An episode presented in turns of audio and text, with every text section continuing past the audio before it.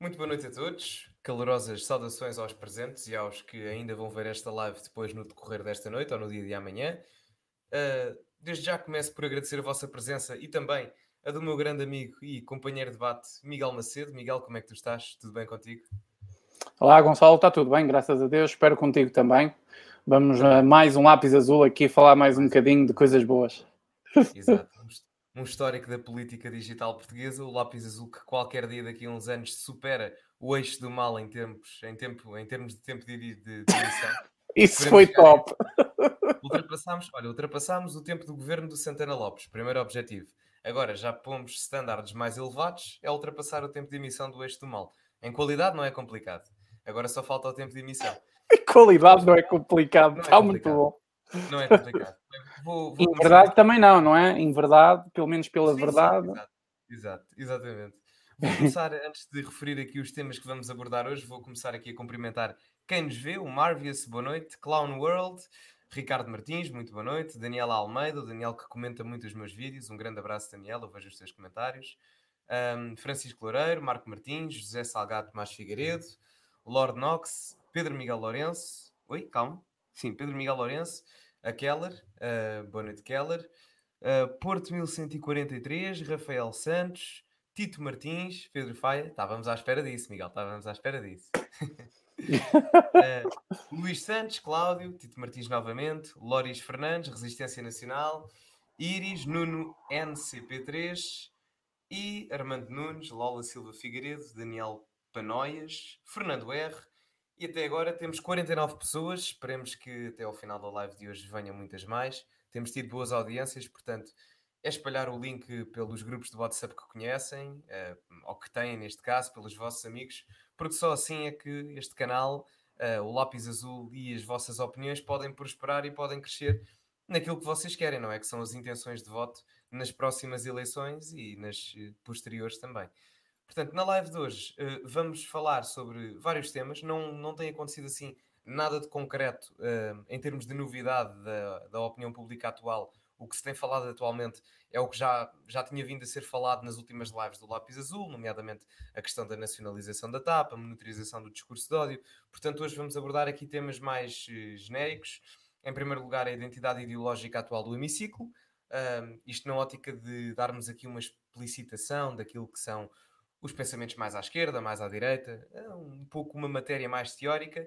Vamos falar também de um tema que o Miguel fez, eh, fez um vídeo sobre isso que eu aconselho a verem também, porque é uma situação extremamente grave da nós a nível democrático, uh, que foi a proposta do Chega ter sido retirada por vontade do governo daquilo que seria o programa parlamentar uh, de uma sessão parlamentar. E o próprio partido Chega só foi avisado minutos antes, ou poucas horas antes, da própria sessão parlamentar. Vamos também analisar uma situação um bocado caricata, que é a candidatura de Kanye West, o rapper americano, à presidência dos Estados Unidos. Uh, é um tema diferente do habitual, mas que merece ser referido pela sua singularidade. é mais caricato do que o Bloco de Esquerda vir a defender os valores conservadores. Oh, não achas? Ou, ou não? Ou exagerei um bocado? Não, não, não. Eh, quer dizer, pá, o Kanye, o Kanye West, não sei, não sei, não sei, não sei. Não sei. Não sei. Mas olha que é uma boa pergunta. É uma é. boa pergunta. Uma pergunta, sim, senhor. E por fim, vamos falar da falta de apoio governamental às forças de segurança, uh, que já não é um tema novo, mas há cada vez mais reincidências desta temática e, portanto, nós aqui somos uh, a censura falada, daí sermos o lápis azul e, portanto, cobrimos todos os temas que a opinião pública e, nomeadamente, os meios de comunicação de tradicional não querem cobrir. E, portanto, meus amigos, uma boa noite e vamos começar esta live. Miguel, queres dar vamos aqui a isso ao, ao teu público, ao nosso público. Quero sim, senhor, dar aqui boa noite a toda a gente. Vamos a mais esta livezinha uh, jeitosa, não é? Onde se diz algumas verdades e onde finalmente uh, temos em Portugal o outro lado da moeda daquilo que poderia ser um eixo do bem. já comparando com o que o Gonçalo disse. Olha, vou fazer publicidade ao meu frasco de gomas, que hoje eu já tenho gomas. Olha que frasco espetacular que eu tenho aqui. Olha para este meu frasco. Hum? Ainda vais arranjar um patrocínio. Está espetacular. Ah, pois, pois é, esse é que é o objetivo. Isto era um frasco Nutella e a Keller tem jeito para fazer estas coisas e fez aqui um frasco todo bonito. Olha aqui as gominhas e tudo. Hum? Tem muita luz. Pois é. Assim, pois é. Quem quiser que ela faça alguma coisa é só avisar-me que eu passo o contacto. Isto é feito com uma massa que eu não faço o nome disto, acho que é biscoito ou lá o que é. Eu sei que isto é mole e agora que secou, ficou rijo. Opá, está espetacular. Agora é que eu não vou parar de comer gomas. É um problema que eu tenho, na verdade. Mas uh, acho que hoje uh, estes temas mais uh, genéricos, Gonçalo, vão servir para esclarecermos assim algumas dúvidas, porque até podemos ficar com um pouco mais de atenção aqui aos comentários e esclarecer algumas questões que às vezes estão sempre a colocá-las em cima da, das lives e nós não podemos responder porque estamos em outros temas. Sim, sim, sim, sim, sim. Mas no, no final fazemos a, a típica ronda de, de, questões do público. Uh, Verdade. Sim. Verdade. Então começamos com o primeiro tema. Qual é o primeiro tema que tinhas escolhido? Uh, eu acho que começávamos aqui pela ordem que tínhamos descrita, talvez a identidade ideológica atual do hemiciclo. Esta ideia até nos tinha surgido uh, pela questão ideológica da iniciativa liberal, na altura, por causa de uma pergunta que tinha sido feita há umas lives atrás, não sei se te recordas. Oh, oh Gonçalo, desculpa interromper-te. Estão, estão aqui a falar nos comentários, alguns, que o teu som está muito mais baixo que o meu. É? É. Deixa-me ver então, dá-me só aqui um momento. Eu vou, vou só retirar aqui. Vou-me só retirar, dá-me só um momento. Vai. Está bem, está bem. Vai, vai, vai dando o mote o início. Está bem, está bem. Tá. A explicação já, já, já cá vem. Força. Pois é, gente, vamos então aqui tentar uh, empatar um bocadinho de tempo. Eu não, não queria começar o, o, o, assunto sem, sem estar aqui o Gonçalo, mas o primeiro tema que nós vamos fazer é fazer uma análise um bocadinho ideológica uh, aos partidos que nós temos no nosso hemiciclo dentro do, do, do, do, nosso Parlamento. E vamos começar da extrema esquerda até à outra ponta, até à extrema direita. Vamos fazer assim uma voltinha e vamos passar por todos esses partidos. Uh, não vamos falar aqui todos os partidos detalhadamente, porque não temos tempo para fazer isso, mas vamos falar um bocadinho de, de, de todos eles. O, uh, o, que eu, o que eu acho sobre esta questão é que nós, nós não temos que nos prender, antes de começar as análises em si, nós não temos que nos prender uh, à ideologia mesmo, levar aquilo muito à risca, mas, uh, mas o que podemos tirar disto é uma previsão daquilo que pode acontecer com estes partidos. Porque o que tem acontecido aqui, uh, agora nem tanto, agora estamos numa fase mais complicada ideológica, onde os vários partidos que estão dentro da Assembleia da República estão a implementar uh, agendas ideológicas, uh, mas até há bem pouco tempo isso não era assim tão recorrente. agora está mais marcante e por isso vamos fazer esta análise agora. Mas não devemos levar assim tão a sério esta este tipo de identidade, porque. Ah, já estás por aí. Então, Gonçalo. Eh, ouve-se melhor? Ouve-se melhor? Caralho, está bem alto. Espera aí, se calhar é o, é o meu volume. Deixa-me calar. Se calhar é, se calhar é. O pessoal que diga aí nos comentários já normalizou. Deem esse feedback técnico, que é sempre. Eu estava aqui importante a dizer, Gonçalo, e também vou dizer a ti, não sei se concordas. Um, independentemente desta, desta nossa análise que vamos fazer, aqui uma análise mais, talvez, muito técnica do que está a acontecer, sobre ideologia destes partidos que estão no nosso hemiciclo. Acho que as pessoas não se devem prender tanto a isso uh, para, para tentar uh, confirmar alguma, alguma, alguma conclusão política. Acho que devem se guiar por aí, não é? Para tirarem uma ideia do que pode acontecer, mas não é isso que devem centrar a questão essencial, não, não é aí. porque quando nós nos focamos muito, ah, estão aqui a dar feedback já que está 5 estrelas. Sim, sim, está, está recuperado. Está tudo bem. Renasceu. Retira-me e depois coloca-me outra vez para tu passares para este lado, porque eu já não estou habituado não, a estar. Não gostas, já percebi que não, não gostas de estar à esquerda, não te preocupes. Eu faço, eu faço favor. Isso foi mesquinho da tua parte. Espera aí, espera aí. Já estás, já estás. Pronto, já estou na direita, já estou mais confortável. E era isso que eu estava a dizer, não sei se concordas comigo, acho que não devemos focar tanto e os, os nossos critérios de avaliação não devem ser só focados nesta coisa da ideologia e da, da ciência política, da extrema esquerda, da extrema direita e não sei das que Mas é, é um bom começo para tentar perceber o que está dentro da Assembleia. Não sei se tu concordas comigo ou não. Sim, sim, na ótica em que tem que haver sempre aquilo que nós chamamos de honestidade intelectual. É claro que há partidos que se inserem sempre dentro de um determinado espectro político, não é? Mais ou menos rotulado, mas a honestidade intelectual tem que estar sempre acima, não é? Na medida em que uh, nem sempre a esquerda discorda da direita e nem sempre a direita discorda da esquerda. Um, portanto, as coisas não são sempre assim tão lineares, é uma coisa que eu gosto de referir sempre no conteúdo que eu faço. O mundo, uh, para ser o mundo que é, bastante complexo, não é constituído por dicotomias, ou seja, muitas das vezes as situações não têm só um lado bom nem só um lado mau. E portanto acho que é um pouco isso que estás, que estás a tentar referir e que concordo, concordo a 100%. Na ótica em que é muito complicado eu dizer isto, não é? Mas eh, por vezes até eu, eh, sendo um homem de direita, poderei até concordar com o PCP e até partidos de direita no Parlamento poderão fazer e até já votaram propostas parlamentares um, a favor, tal como o PCP votou a favor, ou, votaram contra, tal como o PCP votou contra. Só, só em, em jeito de exemplo.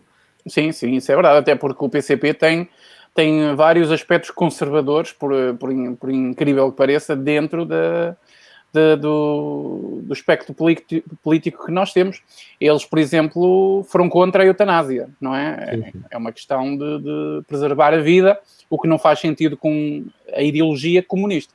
Portanto, é aí que nós queremos encaixar não levem isto tão a sério da esquerda e da direita, levem isto sim de uma forma de avaliar aquilo que vocês estão a encarar, para perceberem um princípio. Mas eh, sobre esta avaliação, tu queres falar um bocadinho em cada partido, falas tu e falo eu, e vamos escalando da, da extrema esquerda à extrema direita. Okay, é melhor okay. do que todos fazer aqui uma avaliação, tu fazes uma avaliação de todos e depois eu fazer o mesmo, torna-se um bocadinho chato. Okay. Assim íamos intercalando. O que é que achas? Sim, sim, sim, para mim pode, pode ser justo. Então, começando então pelo Bloco de Esquerda, nesse sentido, não é? Não sei, o que é que achas que está mais à esquerda? O PCP ou o Bloco? O, o, o Bloco, o Bloco, o Bloco. É, acho se calhar que, é o Livre. se calhar o é o Livre. Apesar de não ser o partido que está sentado mais à esquerda. Aliás, partido, neste momento já não é partido, é uma, uma deputada não representada. Exatamente. Uh, mas uh, não é quem está mais sentado à esquerda no Parlamento. Se calhar então tenho a ideia que é o Bloco de Esquerda, quem está mesmo mais à esquerda, portanto, uh, se calhar seria prudente começarmos por aí. Um, toda a gente sabe a minha pouca empatia perante o Bloco de Esquerda, um, e, e, não é por acaso, é? fazendo assim uma análise geral ao partido. O Bloco de Esquerda é um partido que mudou e, e, e configurou-se de forma diferente ao longo dos últimos anos, eu diria a partir da saída de Francisco Louçã há uns anos atrás. Isto porque o Bloco começou com algumas causas sociais, na ótica da luta social ou da justiça social, se quiserem, nomeadamente na ótica da normalização e da descriminalização das, das drogas, do, do uso das drogas, um, e depois procedeu-se também agora ao nível da, da, legalização do uso recreativo, que será debatido daqui a uns tempos, certamente. Uh, mas de qualquer das formas, era um partido que não abandonava o espectro económico. Ou seja, o Bloco de Esquerda tinha as causas sociais adaptadas à época de há 20 anos atrás com Francisco Louçã e não deixava essa parte social, mas ao mesmo tempo era possível ver Francisco Louçã, muitas das vezes em debates, a encarar a parte económica eh, que para o Bloco de Esquerda era também importante, na ótica em que do PCP ao Bloco de Esquerda na parte económica não havia assim uma diferença abismal. Um, e, e, e, aí é uma coisa que nós vemos uma grande diferença hoje em dia, porque o Bloco de Esquerda, a partir do momento em que sai Francisco Louçã, nós vemos uma reversão do comportamento da narrativa do partido completamente abismal. Isto porque uh, o Bloco de Esquerda continuou na parte social o seu investimento e cada vez mais, tanto que hoje em dia nós olhamos para o Bloco de Esquerda e ao contrário do Bloco de Esquerda de Francisco Louçã, nós vemos um Bloco de Esquerda que abandonou totalmente o seu paradigma socioeconómico ou seja, políticas económicas do Bloco de Esquerda pouco ou nada são relevantes, pouco ou nada existem, porque o Bloco de Esquerda neste momento se preocupa muito mais e as suas políticas mais sonantes são muito mais de cariz social. Eh, e, e, eu, pode ser que o Bloco de Esquerda não, não vá gostar do que eu vou, vou dizer, mas se passarem pelo meu canal, se calhar ainda gostam menos. Mas eh, eu vou dar uma novidade, que é sem uma economia fundamentada, estável e próspera, não há país que sobreviva, não é? O exemplo disso é a Venezuela. Eu até costumo dizer que, nesse caso, com a favorabilidade que o Bloco de Esquerda tem com esse tipo de regimes, a nível do socialismo e depois a progressão para o comunismo, é, é quase uma situação de Estado gordo, povo magro. Porque temos um, uh, os venezuelanos, para quem não sabe, perderam em média 10 quilos em 2017, enquanto o Estado engordou cada vez mais. E eu pergunto-me, será isto efetivamente que se pretende? Agora, em termos de imparcialidade a nível de análise política, o Bloco de Esquerda é um partido um, que se diz socialista, ou seja, prefere uma maior intervenção do Estado na economia, ao contrário dos, dos partidos à direita uh, no espectro político normal e também em Portugal, à exceção do PSD, que eu às vezes não percebo, não percebo, não percebo, não percebo bem, não percebo bem. Mas de qualquer das formas, um, é mais ou menos isto que rotula o Bloco de Esquerda e a evolução que ele foi tendo, ele, o partido, nos últimos anos, quer no paradigma económico, quer agora no paradigma social, que é a grande aposta uh, do, do, próprio Bloco de Esquerda, até porque se percebeu ao longo destes últimos anos que uh, a batalha do marxismo económico foi completamente derrubada e se a batalha do marxismo económico em termos financeiros foi completamente derrubada, onde se pode apostar é na cultura e na parte social. E é aí que o Bloco de Esquerda e os partidos radicais mais à esquerda, da extrema esquerda, estão a apostar. Não aqueles de cariz conservador, nomeadamente o PCP, que continua com uma ligação muito forte à questão económica, mas se virem, por exemplo, casos como o Livre, que é uma espécie de Bloco de Esquerda um bocado, eu diria, pior e mais eh, radical até, ou até do próprio Volt, que ainda vamos ver como é que se um, integra neste espectro político e que determinado tipo de políticas é que um, se vão, que é que vão implementar e que se destacam para aquilo que é a opinião pública. Eu fiz esta análise, Miguel, não sei se concordas, uh, qual é que é a tua opinião relativamente a isto? Concordo completamente contigo, só, só acrescento uma coisa que, que realmente é, é verdade. Um, há, uma, há uma teoria da conspiração que muitos de nós defendem, não sei se o Gonçalo defende, que existe um processo de revolução cultural no nosso mundo. E vamos falar só aqui da Europa, para nos focarmos. Um, essa, essa revolução cultural uh, fez-se sentir por toda a esquerda europeia. Toda a esquerda europeia. Não foi só o Bloco de Esquerda que deixou de lutar pelos direitos dos trabalhadores, lutar pelo proletariado e pela ditadura, e pela ditadura do proletariado, um, e, de, e, começou a investir na justiça social, como o Gonçalo usou a expressão que é excelente. A justiça social, a, a guerra cultural, e dessa forma cultural toda a Europa tem mudado. O que estabilizou economicamente, na minha opinião, posso depois também pedir ao Gonçalo que tente completar ou corrigir-me, o que estabilizou economicamente à esquerda foi a social-democracia. Uh, e os resultados disso a longo prazo estão a saber que a Europa está a deixar de ser um, um, um centro eh, motor de fazer eh, dinheiro, de, de, mexer a economia, e está-se a tornar uma, uma, uma máquina bruta de conquistar eh, as nações através dos impostos. Vão buscar ali, vão buscar acolá, distribuem ali, distribuem acolá, e eh, a, a, economia está, a economia europeia, por causa, acredito eu, destas políticas que não são corretas economicamente, uh, está a perder campo, principalmente com a China e pela Rússia, etc, etc. Acho que a única coisa que realmente muda do bloco de esquerda de, do tempo do Louçã para agora é exatamente a estratégia uh, política. Uh, poderia, poderia não ser a única coisa, poderia ter outros aspectos diferentes, uh, a forma de intervenção, etc, etc, mas isso eu acho que continua tudo igual, até porque estão praticamente as mesmas pessoas, à exceção do Louçã, tem mais algumas caras novas e outras tornaram-se mais maduras, por assim dizer, mas o, o Bloco é um partido que não surpreende muito pela sua ideologia base, não é? Da, na, na, ciência política, sendo da extrema, uh, da extrema esquerda. Claro que aqui em Portugal ele não é rotulado assim, é considerado um, um partido de esquerda, simplesmente. Acredito que até alguns digam esquerda moderada, mas não é correto dizer isso.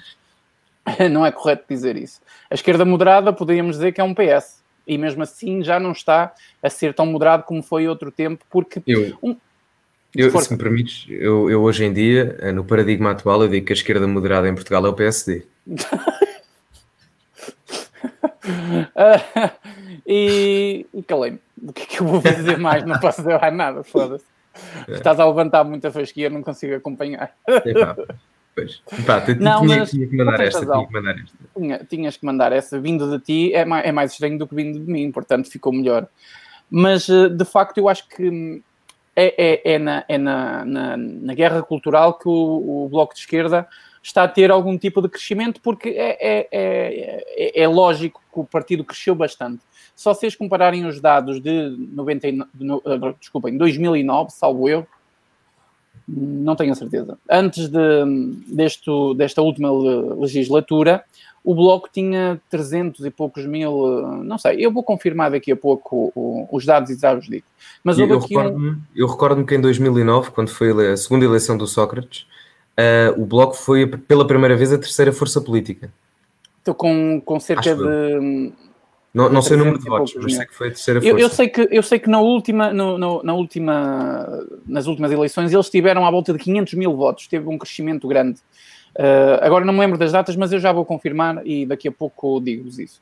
Uh, então teve um crescimento muito grande e isso deu-se ao facto de que mudaram a estratégia da, da, da típica, da, da, típica luta pelos direitos dos trabalhadores para a justiça social e isso está a dar uh, muitas vitórias ao Bloco de Esquerda, também muitas derrotas, mas está a dar muitas vitórias ao Bloco de Esquerda e vai continuar por aí e é assim que vai ser.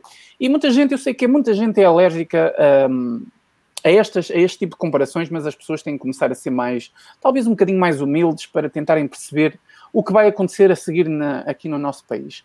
É que está a acontecer exatamente o que aconteceu no Brasil. Só que o Brasil já está uns anos à frente. O Brasil já tem um governo de direita uh, a governar o país, embora com muitas dificuldades, porque vários governadores que estão espalhados pelo país são de esquerda, então há ali um, um choque entre governo e, e, e, o, e, os líderes estatais, mas já tem um governo de, de direita, conservador, e nós estamos aqui ainda a fazer crescer a direita, e neste momento é através de um partido que surgiu, um partido de revelação, que é o Chega, com o André Ventura. Portanto, nós estamos alguns passos atrás no Brasil e era bom que algumas pessoas levassem isso em conta, porque esta guerra cultural e esta mudança de estratégia da esquerda, isto já aconteceu no Brasil. a esquerda do Lula já lutou pelo proletariado, pela ditadura do proletariado, e passou depois para as agendas culturais, está neste momento nas agendas culturais. E, e, por lá vai continuar, porque esta é a nova estratégia da esquerda por todo o mundo. Eles não têm mais para onde se virarem, porque eles perderam a, a, a batalha no campo uh, teórico-económico. Não dá. E, socialismo, comunismo não dá para fazer dinheiro. É impossível fazer dinheiro. Então tem que virar para algum lado. E usa-se aqui um bocadinho as liberdades individuais, mistura-se anarquia com, uh, com liberdade. Acho que são processos diferentes e as pessoas estão a confundir. Mas concordo contigo, é só estas mudanças que eu vi, Gonçalo. Sim, sim. E fundamentando até a questão do plano socioeconómico do Bloco de Esquerda, eu pergunto-me como é que um país como Portugal, que uh, a quantidade de impostos que são pagos no país representam 35% do nosso PIB, como é que o Bloco de Esquerda ainda pretende um aumento de impostos para contribuintes com um rendimento médio alto e alto, com a justificação de os ricos têm que pagar o que devem. Eu a falar parece que estou a falar e tenho 2 milhões na conta. Não tenho, não tenho, simplesmente creio, pelas provas dadas por vários sistemas económicos no passado, que aquilo que se aproxima do maior controle estatal da economia, ou de um exagerado controle estatal, que é aquilo que o Bloco de Esquerda defende, ou vai defendendo, porque pouco e pouco, quase que o plano económico daquele. O plano económico do Bloco de Esquerda parece que é feito a pincel ou, ou lápis de carvão, porque é facilmente apagado, não importa, e o resto depois sim é que é feito a computador. Um, isto para dizer que uh, o Bloco de Esquerda pouco ou nada tem de fundamento em termos económicos e sempre que ouvirmos algo proveniente do Bloco de Esquerda em termos socioeconómicos, é bom suspeitarmos. É bom, é um princípio, é um princípio de idoneidade, diria eu. Sim, sim, sem, sem sombra de dúvida alguma, sem sombra de dúvida alguma. Acho que não há mais a acrescentar sobre o Bloco de Esquerda. Sim, Infelizmente, sim, Infelizmente, eu acho que infelizmente, dentro da minha ótica, acredito que infelizmente o Bloco de Esquerda é bastante destacado na comunicação social e não é devidamente rotulado pela mesma comunicação social, como por exemplo é um Chega. Como por exemplo é o Chega. Porque se isso acontecesse, uh, os critérios de, de, de avaliação da sociedade perante estes partidos eram completamente diferentes. Porque nós estamos numa nova era em que as pessoas estão a largar a televisão e estão a vir para a internet mas está a acontecer de uma maneira muito, muito lenta. No Brasil, isso também foi uh, progredindo, não foi de um dia para o outro. Lá está, mais uma comparação que é exatamente a mesma coisa. Hoje em dia, canais de YouTube, canais de Facebook, páginas e perfis no Facebook no Brasil têm mais audiência do que canais televisivos, nomeadamente a Globo. Portanto, as coisas. E, e, e não, não, não, vale a pena usar o argumento, ah, eles são 200 milhões. Não interessa. Os números que eu estou a dar é perante a população do Brasil. Isso pode acontecer perante a população de Portugal. Um dia, se nós estivéssemos aqui nesta live mil pessoas a assistir, era uma grande vitória perante uh, a, a, a, esta hegemonia que a comunicação social tem com a sociedade. Concordas, Gonçalo? Sim, sim, sim, sim. E na parte do controle da comunicação social é muito mais fácil, até por um paradigma quase social e constitucional, se formos a ver a primeira versão originária da Constituição Portuguesa, ela não tinha um enraizamento à direita. Não, é? não tinha. Não tinha. E muitas das não pessoas. Mesmo. Sim, não tinha. E muitas das pessoas que estiveram ligadas ao Bloco de Esquerda e que fundaram o Bloco de Esquerda pensavam da mesma forma, quando o partido foi criado, da mesma forma que a Constituição foi escrita em, na primeira versão originária. Porque, olhando para aquilo, não vou dizer que parecia um manifesto comunista, mas. Uh, quase. Cheirava um bocadinho. É? Cheirava um bocadinho. Só a, partir de, só a partir da revisão constitucional de 1982 é que pudemos respirar um bocadinho e perceber que, com o Pinto Balsemão que, pronto, efetivamente, uh, estávamos numa, num paradigma um bocadinho mais justo em termos do mercado livre. Mesmo assim, ainda temos uma Constituição bastante marxistizada. Esta sim. palavra não existe, mas sim, acho que deu para perceber. Sim, sim, sim, sim, Não, temos, temos, sem dúvida, sem dúvida. Uh, ao paradigma atual ainda temos, não tanto como antes, mas não. temos, temos, sim, sem dúvida. Muito uma bem. Constituição, deixa-me só dizer isto, uma Constituição uh, que é de um Estado social, mas com fundamentos liberais, mas com muito mais fundamentos sociais do que propriamente liberais. Um, completamente, Gonçalo. E se calhar saltávamos agora para o PCP. O camarada Jerónimo. Saltamos, sim, senhor. O PCP é um, é um caso interessante, sabes? Na minha opinião, é interessante como é que eles conseguem manter, apesar de haver algum decréscimo em, número, em, em termos de número de votos, como é que eles conseguem um, manter um determinado tipo de eleitorado ao longo de tantos anos, sempre com o mesmo líder, que é uma coisa que é curiosa no PCP, é que eles são fiéis aos regimes, da mesma forma que os ditadores ficam durante muito tempo, o líder do PCP também fica durante muito tempo, e isso é visível, porque tiveram poucos e durante muito tempo. Uh, agora, o PCP é um partido que poderá começar a ganhar terreno e subsequentemente a tirar intenções de voto ao Bloco de Esquerda se fizer uma coisa, e eu acredito que irá acontecer, que é a partir da urbanização do partido, ou seja, quando se virar mais para a parte urbana daquilo que são as intenções de voto, e aí o que é que irá acontecer? O que eu suponho que aconteça? Irá acontecer um acréscimo, um fomento das intenções de voto para o PCP, ao mesmo tempo que irá existir um decréscimo da quantidade de votos para o Bloco de Esquerda, ainda para mais quando temos partidos como a Volta a surgir e também temos o caso do LIVRE. No entanto, o LIVRE, a nível de conotação da opinião pública, está uh, nas ruas da amargura e, portanto, uh, acho, que deixo, acho que deixo o Partido Livre um bocado fora dessa equação. No entanto, acho que a partir dessa urbanização, a, a seguir à saída de Jerónimo de Souza, que eu acho que irá acontecer, seja com o próximo o, um dos próximos líderes, não sei quem será, mas existem alguns candidatos, alguns sérios candidatos que eu creio que poderão exercer o cargo. Uh, mas a partir daí o PCP poderá crescer, não digo de uma forma abesbílica, mas uh, digo de uma forma, digo, substancial, minimamente substancial e poderá tirar, sem dúvida, algum eleitorado ao Bloco de Esquerda. O Partido Comunista é realmente hum, interessante, Gonçalo. Um, é dos poucos partidos que realmente é fiel à ideologia ainda hoje e mantém um eleitorado de respeito, ainda, não é? Uh, olhando para um partido com, com os ideais que defende. Eles não têm medo de dizer o que defendem. Eles realmente defendem. E ponto final, acabou. E uh, eu acredito que isto também tem uma questão a ver com os sindicatos e com a história, é um, é um, é um partido histórico no nosso país, é um partido que vem com uh, uma, liga, uma forte ligação à, à Revolução uh, do 25 de Abril. Uh, é, portanto, um partido que é querido por muita gente por causa do 25 de Abril. E a ideologia comunista sofre. Um, ideologia, o comunismo, por assim dizer, não um comunismo duro que nós conhecemos, que nós podemos falar teoricamente e na prática, por exemplo, da União Soviética, aquele comunismo grosseiro que matou milhões de pessoas, que não funciona, que insistam, não estamos a falar desse comunismo, estamos a falar do comunismo, aquele, é como se fosse aquele produto que vocês compram no supermercado, uh, que ele não presta para nada, mas ele tem uma, um super marketing e, uh, e, passa como o melhor produto do mundo. Isso aconteceu aqui por causa do 25 de Abril, a gente sabe que o 25 de Abril teve por trás muita revolução comunista, uh, que, que, fez essa máquina funcionar. Os comunistas usaram literalmente os socialistas, que na altura nem socialistas eram, andavam a cantar, a cantar às favas, para conseguirem essa, essa revolução comunista. Portanto, eu acho que o Partido Comunista, se se um dos partidos da esquerda, da extrema esquerda, tiver que desaparecer, não será o Partido Comunista, será o Bloco de Esquerda, com certeza. Porque o, enra, o enraiziamento.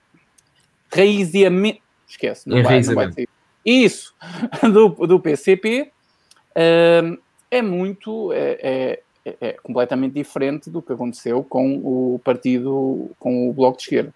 O Bloco de Esquerda surgiu de, de dois partidos, não é? Da UDTR, não sei se uma coisa qualquer, era, um partido, era a é, Unidade dos Trabalhadores. Mais, uma união de vários, não sei se eram só dois, acho que era, não sei se eram mais, acho que é o PSR. Uh, o era do PSR, o Partido Socialista Revolucionário, mais uma união qualquer que era Eu, marxista. O, o, não, o trotskista, acho os trotskistas. Exatamente. E uh, essa união deu um bloco de esquerda. O Partido Comunista não. O Partido Comunista é Partido Comunista, foi fundado o, o, o mesmo tem uma história que não o deixa morrer. Sim, é o ideologicamente, partido ideologicamente um partido mais antigo, sem, sem dúvida. Ideologicamente, o, o, PCP é uma coisa muito interessante, Gonçalo, porque eles, eles têm alguns pontos que a, a, a direita conservadora defende. Isso acontece porque eles são, são realmente fiéis à ideologia marxista, original, originalmente falando. E uh, algumas pessoas estão a dizer: este gajo não sabe o que está a dizer, então ele está a dizer que os conservadores são marxistas. Não, não é isso. Mas. Uh, se nós avaliarmos o tipo de políticas comunistas pelo mundo hoje em dia, elas são mais anarquistas e liberais na, no que diz respeito à, à, à, utopia cultural do que eram no tempo de Marx. Isto é muito fácil chegar a fazer um exemplo, um paralelismo aqui, não sei se o Gonçalo vai concordar, depois também queria ouvir o teu comentário. Se nós recuarmos aos velhos tempos da União Soviética, nós eh, é fácil encontrar registros e concluir que a homossexualidade era algo que era punível com, com a própria vida. Primeiro era trabalho forçado, eram enviados lá para aqueles hotéis de cinco estrelas chamados gulags e desapareciam da extremidade da Terra. Acho que todos nós sabemos isso. Hoje em dia, ainda hoje em dia, na própria Rússia, não é muito simpático o movimento homossexual. O movimento LGBT tem várias dificuldades em se fazer sentir na Rússia. Um, isso advém realmente da, da, da, do princípio marxista. Uh, o que acontece é que hoje em dia, e nós podemos ver isso, na Revolução Cultural, os partidos comunistas estão a defender a sexualidade, a homossexualidade usam a sexualidade das pessoas. Portanto, isso é descarado. Mais uma vez, vou usar o Brasil. O Partido Comunista Brasileiro é totalmente a favor das ideologias LGBT e homossexualidade, transexualidade e essas coisas todas. Isto é uma o, o comunismo é como um, um parasita, ele adapta-se ao seu hospedeiro. Portanto, o hospedeiro interpretem como sendo a nação. E antigamente, não é? Nos primórdios da, da Revolução Marxista do, do, do pós-Lenin, isto não acontecia. E o, o Partido Comunista ainda vem, de, de, alguma forma, desse, desses primórdios. E é fiel a isso. E é fiel, é fiel a isso. Por isso é que há alguns aspectos em que o Partido Comunista fica um bocadinho aquém do que realmente hoje é o comunismo europeu. E é esse, eu acho que é esse exatamente o motivo que ainda mantém o eleitorado e, claro, está ligado aos sindicatos e os sindicatos são uma máquina de fazer dinheiro. Vou-vos dizer uma coisa: no Brasil, sindicato pode abrir empresa e ter lucro e, essas coisas todas, como se fosse uma empresa. Vocês têm uma empresa de fazer gelados, no Brasil podem abrir um sindicato, ok? Então transformou-se numa máquina de fazer dinheiro. E é, e é por isso que eu acho que o, PC, o PCP ainda tem o eleitorado que tem, tanto a minha geração como a geração do Gonçalo não se deve lembrar do outro, com certeza que não se lembra do outro líder, ou não ser o camarada Jerónimo, pois não? Camarada, camarada. Estamos a falar de, de, muitos, muitos anos no poder, de muita democracia na eleição de um, de um líder. Mas está na altura, está na altura de mudar um bocadinho, porque eu sou sincero, ao não ser que o, que o Partido Comunista mude muito eu acho que o Partido Comunista é mais uh, inofensivo do que é um bloco de esquerda, sinceramente. Sim, o paradigma atual. Não é? Portanto, só se mudar muito realmente alguém que venha pegar no partido, entrar pela urbanização, como disse o Gonçalo, e muito bem, entrar pelas agendas atuais dos próprios, uh, dos próprios partidos comunistas europeus. Uh, enfim, acho que isso não vai acontecer assim de uma maneira tão radical, mas uh, o camarada Jerónimo está aí ainda para. Faz curvas. Pois é. Aí está ele. Só, só aqui uma correção, eh, nós tínhamos há bocado falado dos partidos que formaram o Bloco de Esquerda, foi efetivamente a UDP, o PSR, mas foi uh, o Política 21, era o que nos estava a escapar. Ah, exatamente isso. Não Exato. sei quem é que disse e corrigiu, obrigado pela, pela informação, exatamente. exatamente. Um, mas de qualquer das formas, sim, concordo. Uh, e até vai na ótica aquilo que eu estava a dizer da, da questão da urbanização do, do próprio partido, uh, porque certamente irá, irá reformular-se um pouco. Uh, e a questão que tu referiste dos jovens serem a favor da questão da homossexualidade, se calhar abandonando um bocado o conservadorismo que hoje em dia é um bocado inerente ao próprio partido ou às massas mais idosas do partido, mas a juventude não se coadunando tanto com isso, acho que é uma questão de tempo até o Bloco de Esquerda sofrer um bocado com essa, com essa urbanização, digamos assim. Sabes, há, uma diferença que tu, tu fizeste-me agora lembrar exatamente por isso. Um, este manter uh, uh, o marxismo mais dos primórdios, por assim dizer, isto tem realmente a ver com a idade. Porque Sim. tem pessoas mais velhas lá dentro que não lidam muito bem, nem sabem lidar com, estas, com esta nova forma do comunismo agir no mundo.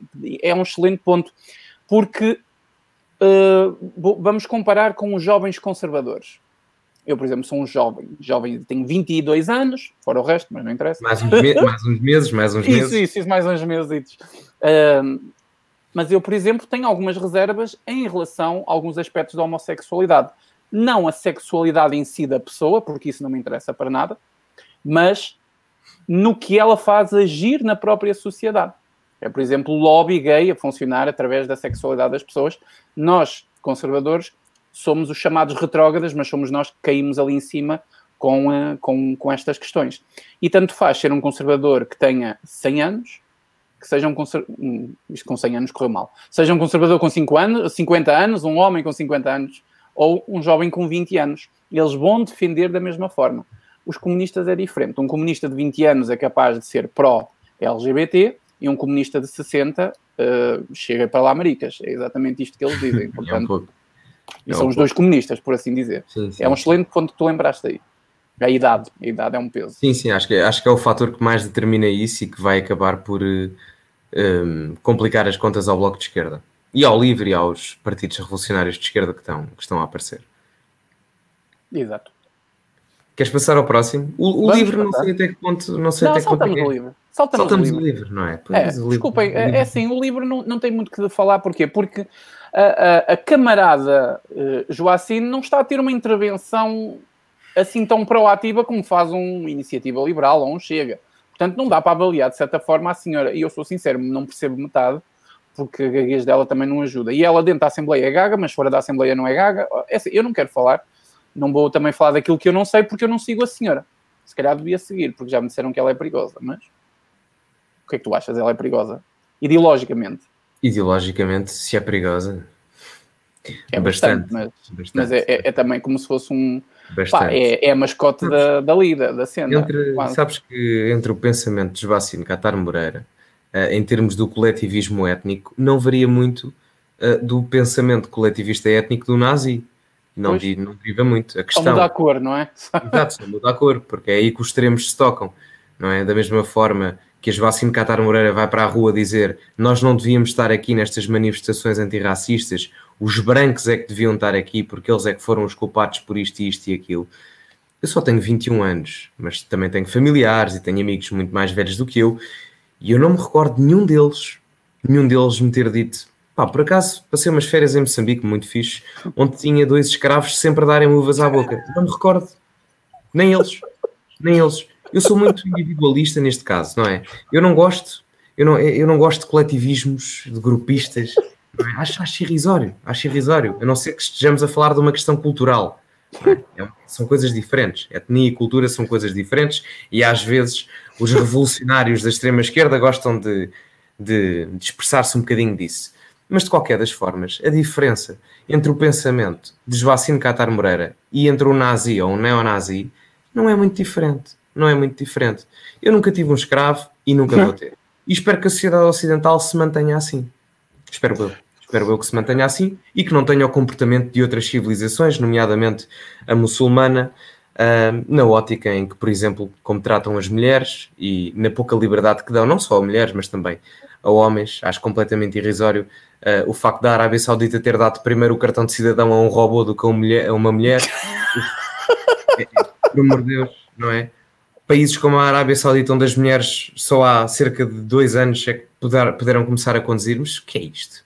Mas depois temos que aceitar todas as culturas. Eu não aceito, eu não aceito, lamento, lamento. Não, não depois temos o Diogo Faro, é assim que ele chama Diogo Faro? Não sei Diogo se é Faro. Diogo Faro o Diogo, Diogo Faro a dizer que tem muito respeito pela sociedade do Irão, não é? Pelo povo eu, iraniano. Não, mas, não, mas eu, eu digo, eu respeito, eu respeito, como é, que, como é que eu ia dizer isto de uma forma correta? Eu respeito, eu respeito o Islão, digamos assim, mas para lá de Istambul, não é? Para lá de Istambul. Porque, da mesma forma que eu não sou a favor de nós do Ocidente forçar uma intervenção democrática através da guerra para forçar a democracia nesses países, porque senão também dá legitimidade para eles nos invadirem e dizerem não, não, não, o nosso regime é que é bom, sobrepondo-se ao vosso. Eu também não acho que isso seja a melhor maneira de intervirmos. Acho que nós temos de deixar os próprios países perceberem que, se calhar, a melhor maneira de se prosperar enquanto país e enquanto nação é através de um regime democrático e não através de um regime em que se dá primeiro cartões de cidadão aos, robôs do que às mulheres. É? Isto, isto digo eu, não é? Que sou um radical da extrema-direita do paradigma político atual português. Mas pronto, eu é que sou extremista, não é? Olha, da mesma forma que acho que a cultura ocidental tem o seu espaço e que os seus valores são aquilo que permitiu à própria sociedade evoluir na melhor forma possível para se tornar a melhor sociedade que existe no paradigma político e social atual. E se disserem, ah, não, mas não há diferenças entre culturas, não há culturas melhores nem culturas piores. Então, se não há culturas melhores, porque é que metade do mundo quer vir para cá? Porquê é que nós não temos refugiados a quererem ir para a Arábia Saudita? É porque a cultura muçulmana é muito boa, não é? É na altura é muito... em que os refugiados iam para lá, era na altura que ainda esta sociedade, esta civilização não estava formada. A partir do momento que esta civilização foi formada, entre aspas, formada, não é? Uh, agora quer tudo ir para cá. Sim. Sim. É um, é? Não, e há, há valores que têm que, ser, têm que ser mantidos e que se nós não se nós somos demasiado tolerantes, os intolerantes acabam por nos domar a nível civilizacional e nós acabamos por perder as liberdades, os direitos e as garantias, quer a nível dos homens, quer a nível das mulheres, quer a nível de todos os integrantes desta sociedade, que demorámos anos a construir, séculos a construir em termos de comunidade e em termos de civilização. É? E depois até podem argumentar a questão do patriarcado, eh, o que em determinada medida será verdade na questão civilizacional, ok? Na questão de quem construiu as civilizações, na, sua grande maioria foram os homens, mas eu diria que até há aqui uma colaboração por parte das mulheres na ótica em que os homens se encarregaram da questão civilizacional, na parte técnica da obra, mas quem construiu maioritariamente as comunidades, podemos dizer que também foram as mulheres, é? E portanto, uh, se eu disser isto que estou a dizer na Arábia Saudita, eu gostava de ver quem é que me estava a bater à porta neste momento. É só uma nota que eu deixo. Sabes, Gonçalo, em homenagem ao bloco, eu estou aqui a enrolar um e podemos continuar, podemos continuar ah, a nossa live. Uh, mete, mete, mais tabaco, pá, mete mais tabaco. Tenho que meter mais tabaco. uh, mete mais tabaco, pá. Ai, que cara. Vamos para o próximo, então, já que Vamos não foi propriamente uma análise à Joacine. Exato. Sabes, sim, eu, sim, quando disse que ela não é perigosa, e eu acho Olha, que ela não é perigosa porque ela está a passar um bocadinho por ser um, opa, um cabo, um fatoche ali. Claro que se entrar, se ela na, nas próximas eleições se mantiver lá dentro, porque eu acho que ela vai concorrer novamente, pelo menos eu faria isso. Uh, se ela se mantiver lá, hum, aí já começa a ser um bocado estranho. Já há muito nazi negro por aqui. Sim, sim, sim. Mas continua, força Gonçalo, vamos passar para o próximo. Ah, ia só agradecer aqui ao Tiago Striker que estava a dizer Foda-se. O Gonçalo devia de ir, mas é para o Parlamento arrasar aquela cambada toda de hipócritas. Obrigado. Pois devias, foda-se, já lá devias estar. Olha, atenção, Obrigado. se precisares de um secretário de Estado. Já sei, já sei. Na, na, na área da saúde, na área da saúde já sei a quem recorrer. Já sei a quem recorrer. Experiência no terreno, observação participante, não tenho, não tenho melhor pessoa a entregar os gatos. Experiência para caralho mesmo. Vamos uh, passar para o próximo, Gonçalo. Dentro desta maravilha ah, ainda à esquerda, vamos para o PS, exatamente. Para o PS, para o PS. Bem, hoje Muito que bem. até estou equipado, estou equipado à PS, não é? Estou aqui de um vermelho, não propriamente do PS, mas um bocadinho assim, mais, mais um escurinho, não é? Mais escurinho, sim, E até sim. tens a gola preta em, em luto ou socialismo. Sim, sim, sim, sim, sim, Por estarem a acabar com a saúde democrática do país. É que arrebentar de uma vez por todas com o Serviço é. Nacional é. de Saúde. Sim, sim, sim, sim, sim. E por muitas então, mais outras coisas. Nomeadamente os bolsos dos contribuintes e outras muitas mais, nomeadamente a liberdade de expressão no meio digital, e isto é só o início. Aliás, Sabe? eu recordo que no, no segundo vídeo que eu fiz para o canal do meu YouTube, eh, eu, eu, eu, eu, disse qualquer coisa como verifiquem por favor. O vídeo chama-se Eleições, Abstenção e Jovens, uma coisa assim do género, e é o segundo vídeo que eu tenho no canal, a seguir à entrevista que fiz ao Mário Machado. E eu digo qualquer coisa como: se as coisas continuarem assim, num futuro, e Portugal irá, irá ser uma ditadura. Digo qualquer coisa do género.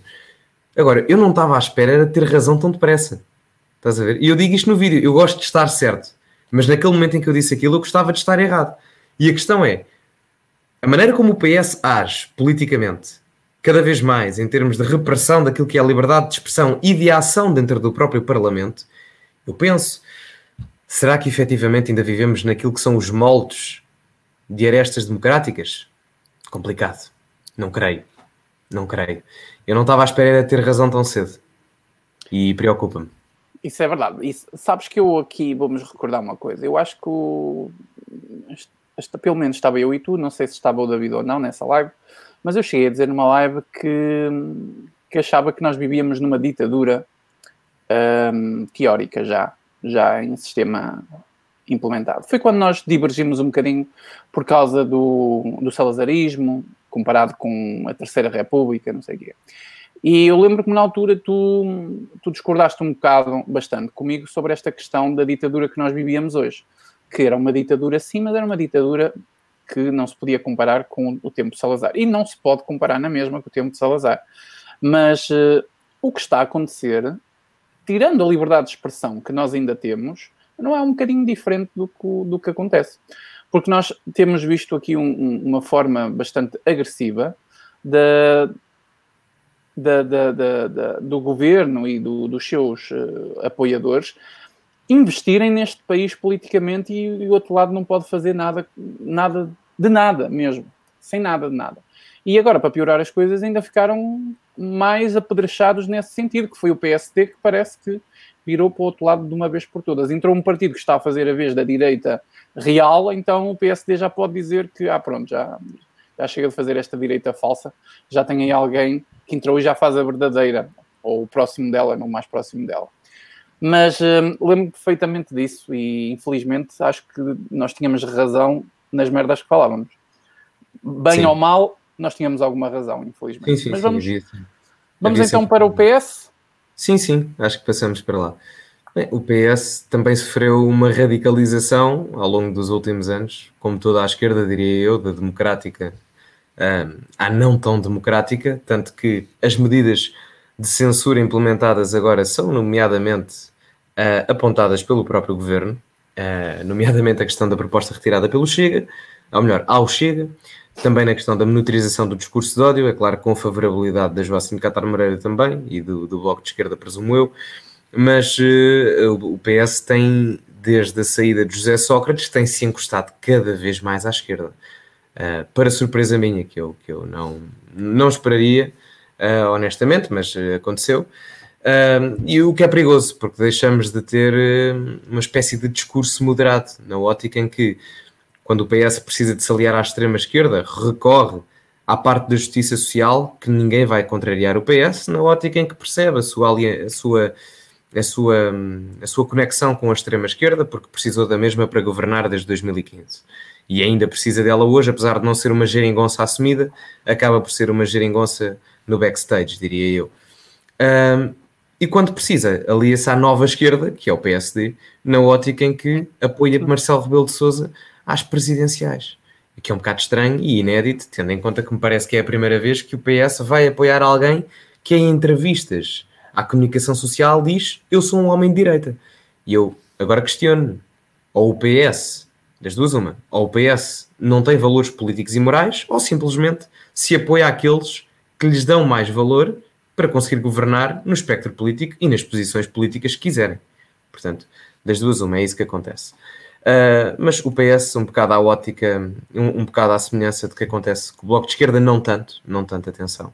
Uh, abandonou também um paradigma socioeconómico de uma forma não tão avantajada como o Bloco, uh, mas abandonou um pouco em prol daquilo que é a justiça social, porque percebeu que também ganharia eleitorado, talvez um eleitorado mais moderado do que o do Bloco de Esquerda, mas conseguiria ganhar eleitorado, e isso está-se está a ver, até porque um partido que uh, levou Portugal a três bancas rotas, e sendo uma delas em 2011, conseguiu rejuvenescer-se a seguir ao partido, a seguir ao período de ajustamento e conseguiu ganhar duas eleições. Um, ganhar duas eleições, não, ganhou, ganhou uma e formou governo mesmo perdendo outra. Portanto, logo aí eu, eu, eu, digo que o PS não é um partido político, o PS é um partido de governo porque faz tudo para governar, mesmo que isso ponha em causa a sua forma verdadeira de pensar. Um, mas de qualquer das formas é um partido uh, em termos de esquerda tradicional que defende aquilo que é uma maior intervenção do Estado em termos económicos, uh, que tem políticas não tão conservadoras, tem um paradigma muito mais progressista uh, na parte social, na ótica da favorabilidade para com o aborto, para com a eutanásia também. No entanto, a nível das touradas, porque é contra, não acredito por uma questão de favorabilidade ou porque os deputados gostam, acredito sim por uma questão de intenções de voto, porque as touradas, para quem quer, para quem quer, não, para, para quem não quer, ainda gera, muita, ainda, ainda gera muito dinheiro e, e atrai muito, muito espectador e, portanto, o PS aí também percebe que perderia eleitorado, fazendo aqui uma análise eleitoral, mas eh, é um partido do centro-esquerda que cada vez mais se alia à extrema-esquerda, não poderia dizer agora que se calhar o PS é de extrema esquerda, não, não consigo dizer isso, acho que estaria a ser um bocado radical na minha análise, mas conseguiria certamente dizer que é um partido de esquerda, não consigo dizer que é de centro-esquerda, é um partido de esquerda que facilmente se consegue aliar à extrema esquerda, até porque cada vez mais tem pontos em comum com essa mesma extrema esquerda. Completamente de acordo, um, e acho que tu disseste, fica um bocadinho difícil fazer uma análise por cima da tua. Eu eu estou a ouvir o meu feedback a alguns. Mas pronto, vou continuar. Um, o, o, Partido Socialista é um, é um partido ideologicamente de esquerda, uh, também não consigo colar à extrema-esquerda nem ao centro, é, acredito que seja é o chamado socialismo fabiano, portanto, uma forma de implementar o socialismo uh, bastante lenta e, uh, e, através do próprio capitalismo. E na, na, na, parte cultural é um, é um partido bastante progressista, como o Gonçalo disse, sem dúvida, sem sombra de dúvida. Mas uh, não se deixe enganar, na, na mesinha de cabeceira nos quartos dos deputados do, do, Partido Socialista, continua a ter lá uma, um, um, um, uh, os livros de Marx e as leituras de Marx. Não se deixe enganar por isso. Um, o, o que acontece é que todos os partidos da, da esquerda, para, para continuarem a, a governar, tiveram que se aliar realmente à forma do capitalismo era impossível continuar a ignorar e foi isso que eles fizeram e muito bem, que além de se, para além de o fazerem de uma forma que é, é extraordinariamente corrupta, conseguiram ainda convencer as pessoas que era a única forma de o fazer. Portanto, temos um partido que ele é um socialismo fabiano, não é, uma, não é um partido que quer implementar o socialismo, é um partido que quer viver das agendas do socialismo e governar. Como o Gonçalo disse, eles estão aqui para governar, não para servirem um país, não para servirem uma, uma ideologia uh, no seu estado puro, como o marxismo ou outra qualquer, estão aqui para governar. E por isso eles moldam-se de, de todas as formas. Como o Gonçalo disse muito bem, vocês têm exatamente aí o exemplo. É um partido progressista, mas que é contra o fim dos, dos apoios a, a, às touradas. Portanto, eles sabem onde podem ou não votar. A questão do aborto é uma questão quase. O apoio do, do PS à questão do aborto é uma questão cultural. Porque, infelizmente, a mentalidade do nosso país, na minha opinião, infelizmente, ela, ela é bastante progressista, ela absorveu bem uh, todas as agendas exteriores progressistas, nos velhos tempos em que toda a gente gostava das Franças, das Espanhas, dos Estados Unidos, dos Canadás. Então, uh, uh, os imigrantes trouxeram muito essa forma de pensar progressista que foi se implementando na nossa sociedade ao longo dos tempos, e é claro, com o apoio dos, dos governos como o PS a, a, a, guiar o barco para esse lado, e a evolução do socialismo da União Europeia foi no mesmo sentido, então a sociedade pensa realmente da forma cultural muito é muito, muito idêntica em todo o mundo. É, é, é, realmente o progresso que eles chamam de progresso, que eu acho que não é progresso, mas é realmente progresso. Porque se uh, imaginem que Portugal ainda tinha uma mentalidade mais conservadora, se não fosse tão progressista ou contaminada pelo pensamento progressista, uh, a população, na sua maioria, seria contra o aborto. O que é que o PS ia fazer? Ia ser contra o aborto, porque ele sabe que é dessa forma que ia buscar votos. É nesse aspecto que eu digo, e disse há pouco, que o PCP continua a ser fiel à sua ideologia, quer tenha votos ou muitos ou poucos, continua a ser fiel. Este é o PSD do pós-25 de Abril, que, através de, um, de, uma união com os comunistas, conseguiu criar uma sociedade. Uh, tentaram implementar a sociedade comunista onde falharam no 25 de novembro, onde se adaptaram muito bem para tentarem construir uma democracia e são eles que têm mandado na, nessa chamada democracia do pós-25 de Abril, não é? A Terceira República. Uh, são eles que têm ditado todas as regras porque eles ficaram com a faca e o queijo na mão. Portanto, nós estamos habituados ao socialismo, aos moldes do PS português. Mas os moldes do PS português é uma coisa que ele é copiado de fora, principalmente os moldes. Uh, uh, o molde alemão, alemão do socialismo nos anos 60, 70 era muito idêntico ao que o Mário Soares quis trazer. Aliás, num, num dos livros que eu andei a ler sobre o, as origens do próprio PS, falava um bocadinho de, de, dessa forma de fazer o socialismo. O, o, socialismo, por exemplo, ainda há pouco tempo, isso eu meti no meu Facebook, foi uma coisa bastante interessante. O socialismo da, da União Europeia, da, desculpa, o socialismo europeu na, na, na, última viragem, na última revolução da, da, da, do próprio socialismo, ele deixou de ser um socialismo que queria nacionalizar tudo e era, um, era, um, era um, uma democracia mais, era um socialismo mais um, que dava mais teor à, à, iniciativa privada, portanto, a um Estado que não quisesse nacionalizar tudo. E nós estamos a ver que isso aqui em Portugal não está a acontecer, porque já foi a TAP, já foi a IFASEC e por aí fora, e muitas mais vão continuar. Se isto continuar assim, acredito que o, talvez os CTTs, não sei, já é um bocadinho difícil, pelo menos a parte do, do, do correio mesmo, não digo a parte do banco, não, não sei como funcionará. A questão do, do, da banca, não morre bancos em Portugal, vocês já viram isso, nós pagamos-los uh, de toda a maneira efetiva. Portanto, isto foi-se mudando uh, de uma maneira muito estranha. Portanto, aqui um, o PS é um partido de metamorfose autêntica entre socialismo e capitalismo e progressismo. Sim, acho que, acho que não, não, não há mais nada a acrescentar. Acho que, acho que cobrimos o PS na sua estrutura totalitária. É? Acho, que, acho, acho que está tudo bem coberto. Se calhar passamos para o próximo, não é? O PAN. Sim, sim, sim. Força, vamos para o PAN então? Sim, sim, acho que o PAN é assim, eu, o PAN eu acho que é o partido que será aquele que terá uma análise mais rápida. Entretanto, o Miguel saiu, não sei se. Não sei se ah, estás aí, estás aí.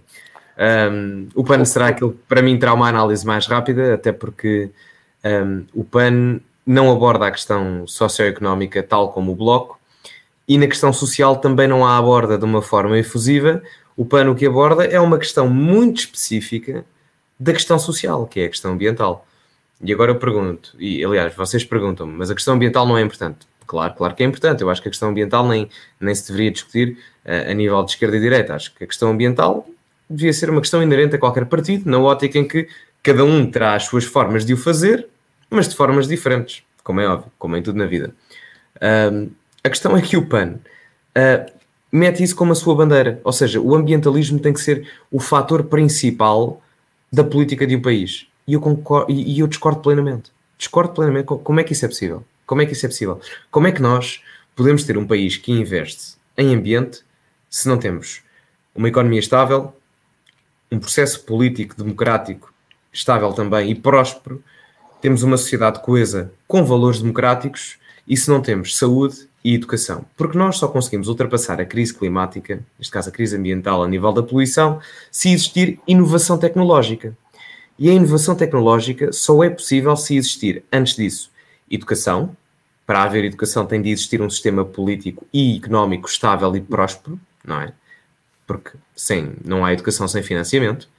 E antes disso, temos de ter um sistema. Neste caso, temos de ter governantes que percebam esta lógica. Não temos políticas ambientais se antes não tivermos eh, se antes não tivermos um regime político próspero, uma economia também ela próspera, termos um Serviço Nacional de Saúde minimamente plausível e depois um sistema educacional que permita às pessoas aprender aquilo que irá levar à inovação tecnológica para combater a crise ambiental. E é isto que o PAN não percebe. As coisas funcionam desta forma, desta lógica, e o PAN acha que, porventura de alguém, há o ambientalismo estar na primeira bandeira um, das preocupações políticas de um país, que não quer dizer que não seja importante, mas o que eu estou a dizer é que para nos podermos preocupar com o ambientalismo, temos que nos preocupar com a política, com a economia, com a saúde e com a educação primeiro. É tão simples quanto isso. Para mim, o PAN. Posso, Gonçalo? Desculpa. Acho que sim, sim, sim, sim, sim. Para mim, o PAN vai ser muito rápido, ainda mais rápido que o Gonçalo. Para mim, o PAN é um partido que defende as pessoas, uh, os animais e a natureza, mas que não tem feito nada pelas pessoas, pelos animais e pela natureza. Para mim, o PAN está-se a tornar um partido basicamente satélite do próprio, do próprio sistema. Uh, e por causa disso é que ele tem tido uma queda brutal nos seus deputados. Já lá vão em quatro. Porque deixou de abraçar as causas pelas quais deveria ter abraçado, ambiente e, eh, e a causa animal, e tem abraçado muita causa política. Isso tem acontecido bastante. Um, já tem uma deputada não inscrita no, no próprio Parlamento uh, às custas desse tipo de política e aos radicalismos internos. Também é um partido que é bastante hipócrita no, no, que, no que diz respeito à agenda animal. Um, sobre a questão do, do, do, das pessoas, eu se vocês conseguirem encontrar uma melhoria que foi implementada na vida das pessoas ou da sociedade através do PAN, por favor, digam-me aqui nos comentários. Mas digam mesmo, estou a ser sincero. Uh, em relação aos animais, tirando que os animais já podem ir ao restaurante mijar na mesa do, do próprio, também não estou a ver assim nada de especial. Proibiram o abate dos animais nos, uh, nos canis e, no, e por aí fora.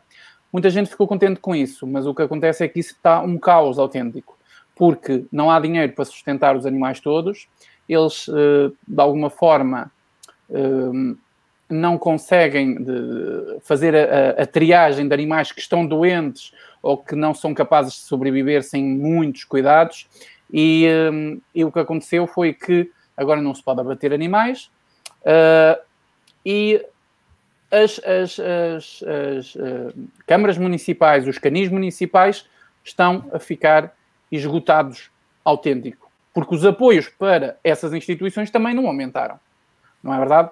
Uh, não vi grandes mudanças no sentido da, da economia ligada, da questão financeira, desculpem, ligada aos veterinários. Os veterinários continuam com um IVA de 6% como sempre estiveram. Não, não, não criaram nada de espetacular. Disseram que queriam criar um, um SNS para animais. Isso é, é, é como a Joacim dizer que vai implementar aqui um, sei lá, uma merda qualquer assim espetacular e, e, isso é só cantiga. Dizer que vão criar um SNS para animais quando o próprio SNS uh, para pessoas está, está como está, isso, para além de ser uh, uma piada, é, acho que é uma ofensa ao país, por assim dizer. Uh, é um partido que quer realmente dar apoios, uh, quer fazer-se destacar nas agendas animal, mas nem por isso faz alguma coisa para ajudar os negócios que prevêem a causa animal. Por exemplo, os veterinários, os eh, hospitais veterinários e esse tipo de, de, de, de, situações. Em relação à natureza, eu, eu, eu, tenho um foco. Claro que nós podemos falar em tudo. A natureza passa um bocadinho, como o Gonçalo disse, não é esquerda nem direita, mas eles abraçaram isto como se fosse a missão deles de vida. E isto está errado. A, direita, a culpa disto é da direita, tá bom? A culpa disto é da direita, não é da Sim, esquerda. O abandono do contexto cultural e social é da culpa é da completamente, direita. Completamente, completamente. Uh, uh, por causa disso, uh, a esquerda, ficou, a direita ficou ocupada realmente como governar um país, como fazer a filosofia necessária para implementar na política e na sociedade e não sei das quantas, e deixou para trás coisas que eram muito importantes, como a arte, a cultura, a causa animal, ambiental e essas coisas todas, ficou na mão de quem? Quem sobrou? Da esquerda.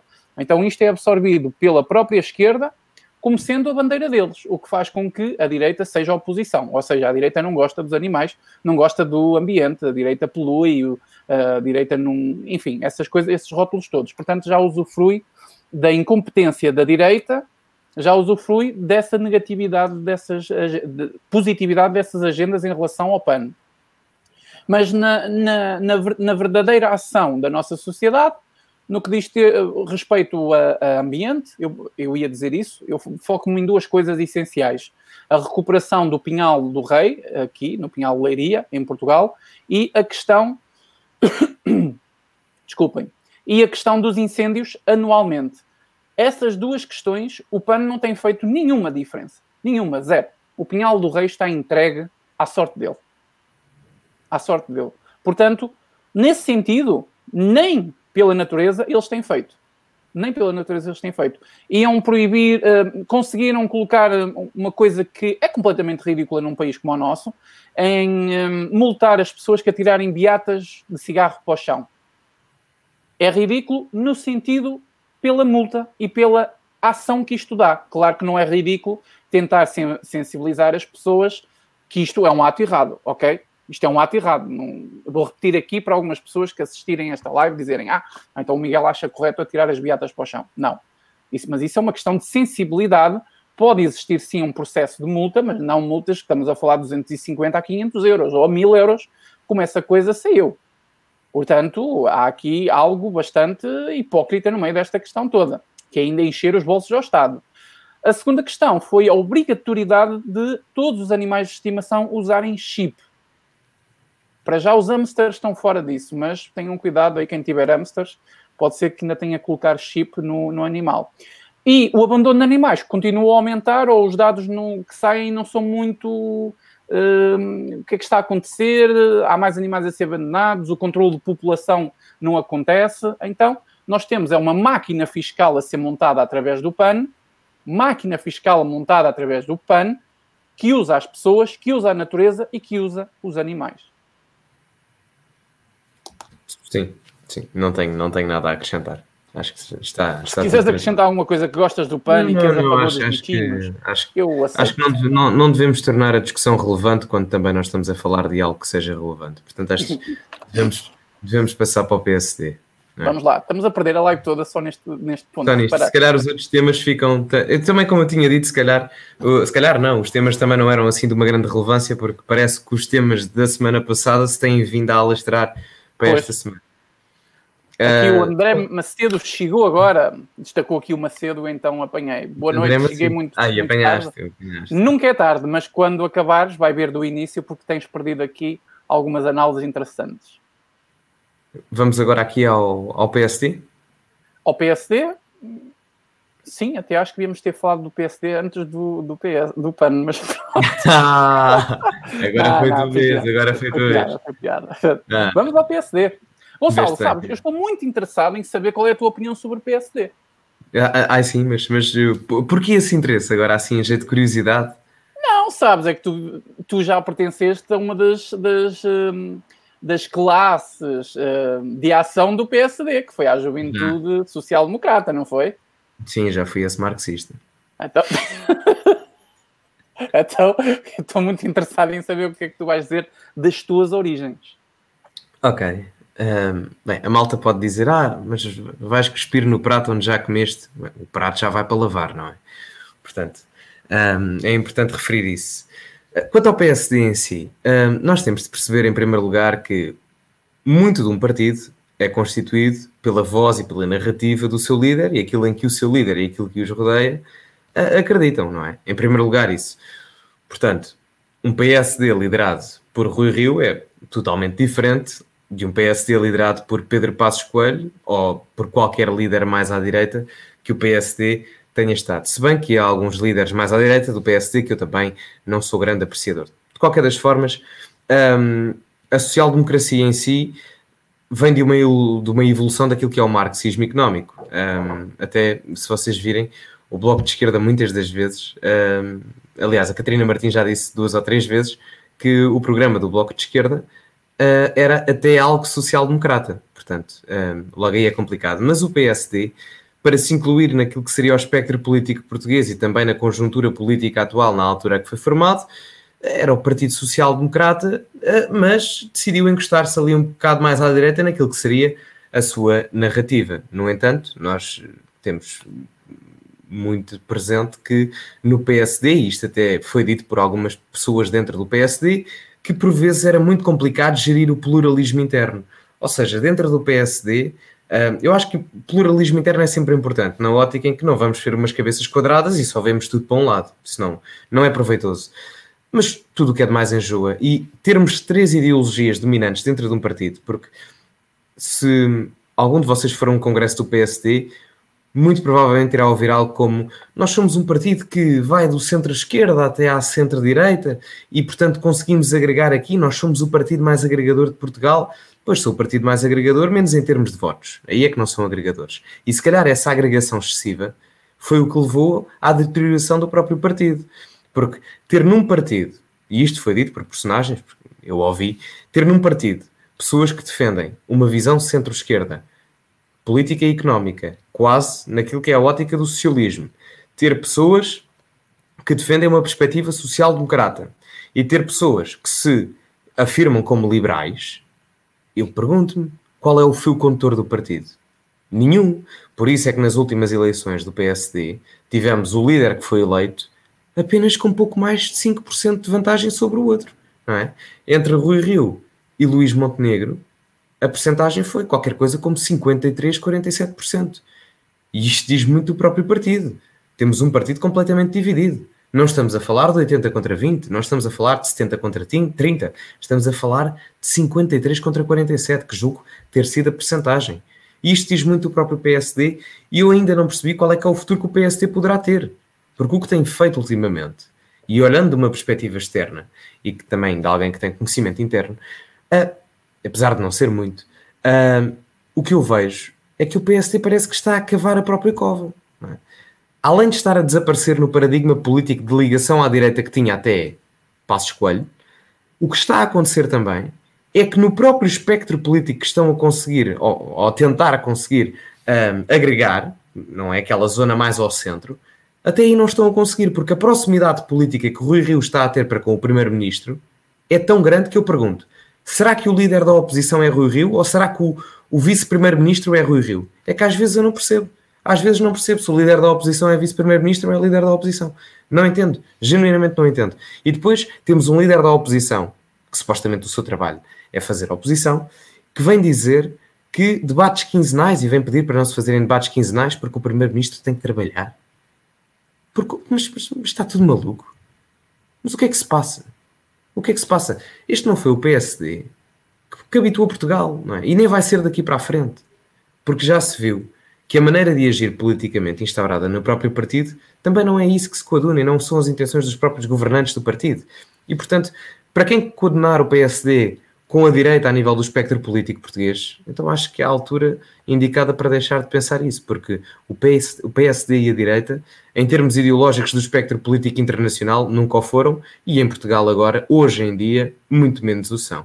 E, portanto, há alternativas à direita a sério que não o PSD, onde as pessoas, quem nos vê e quem quiser, possam investir efetivamente o seu voto. Excelente, Gonçalo, excelente. Para quem já lá esteve, deste porrada para caralho. Uhum, uhum. Pois foi, pois foi, pois foi. Pois foi, uma vingança soft. Opa, um, foi, sabe? Esta hora, esta hora, esta hora estão a, estão a dizer que eu sou fascista, sabes? Esta hora. Mas já diziam, portanto, que se foda. um, continuando. Eu, eu não tenho muito mais a acrescentar, só quero destacar aqui uns pontinhos que tu disseste aí, muito resumidamente, que são para esclarecer uma questão. Eu vou ser sincero, a última vez que eu achei interessante o PSD foi nunca. Mas a última vez que eu achei interessante foi realmente com o Dr. Passos Coelho. Tá bom? Foi o homem mais odiado de todos os tempos. Foi o homem mais odiado de todos os tempos. Mas que nos salvou de uma bancarrota filha da puta mesmo. Desculpem lá o termo, mas é salvou-nos o pelo. Salvou-nos o pelo. E foi o gajo mais honesto que nas próprias uh, como é que se diz? Uh, ele... não é eleições, na... No, no? O, o, que acontece antes das eleições, que eles andam por campanha? aí. Isso, campanha. obrigado. Na própria campanha das eleições, ele disse de lata que não sabia se ia baixar ainda os impostos, estava na altura de fazer isso. Foi o gajo mais honesto. Eu lembro-me dele dizer isto em televisão. Eu pouco já começava a dar uns toquezinhos na política, andava a ler sobre o marxismo. E ele dizer esta merda de lata, eu disse, só por causa desta merda vou votar neste gajo, caralho. Foi de lata. E ganhou as eleições. ganhou as eleições, não é verdade? Portanto, para mim, o PSD acabou, uh, começou e acabou no Dr. Passos Coelho. Tenho um respeito imenso pelo, pelo Sá Carneiro, uh, pessoas de outro tempo, de outra forma de fazer política, com outra forma de agir na sociedade, mesmo ideologicamente, e com uma honestidade intelectual que não se mede com os carrapatos que hoje existem lá dentro. Mas deixem-me dizer isto: há pessoas dentro do PSD muito boas. Muito boas. E eu gostava de ver essas pessoas que estão dentro do PSD dentro de outros projetos políticos verdadeiramente da oposição e da direita. Porque essas pessoas que estão lá, elas estão lá por uma simples identificação, sei lá, talvez um, aquele, os companheiros de, de, de, de velhos tempos, não é? É quase o sentimento que partido vira família. Uh, e isso, isso é errado. Há muito disso, há muito disso. Há Mas muito isso é disso. é errado, Gonçalo.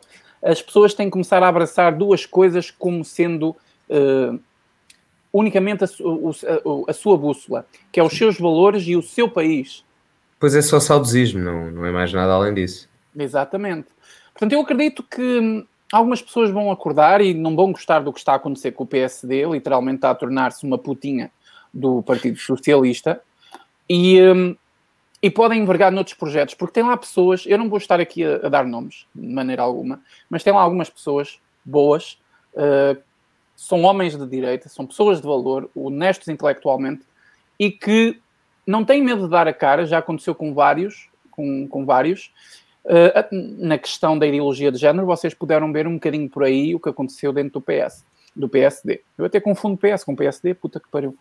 Portanto, é um bocadinho isto.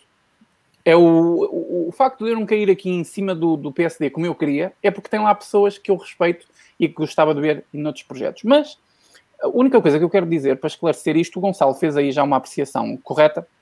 Ele esteve lá dentro, conseguiu ver algumas coisas que nós não fazemos ideia.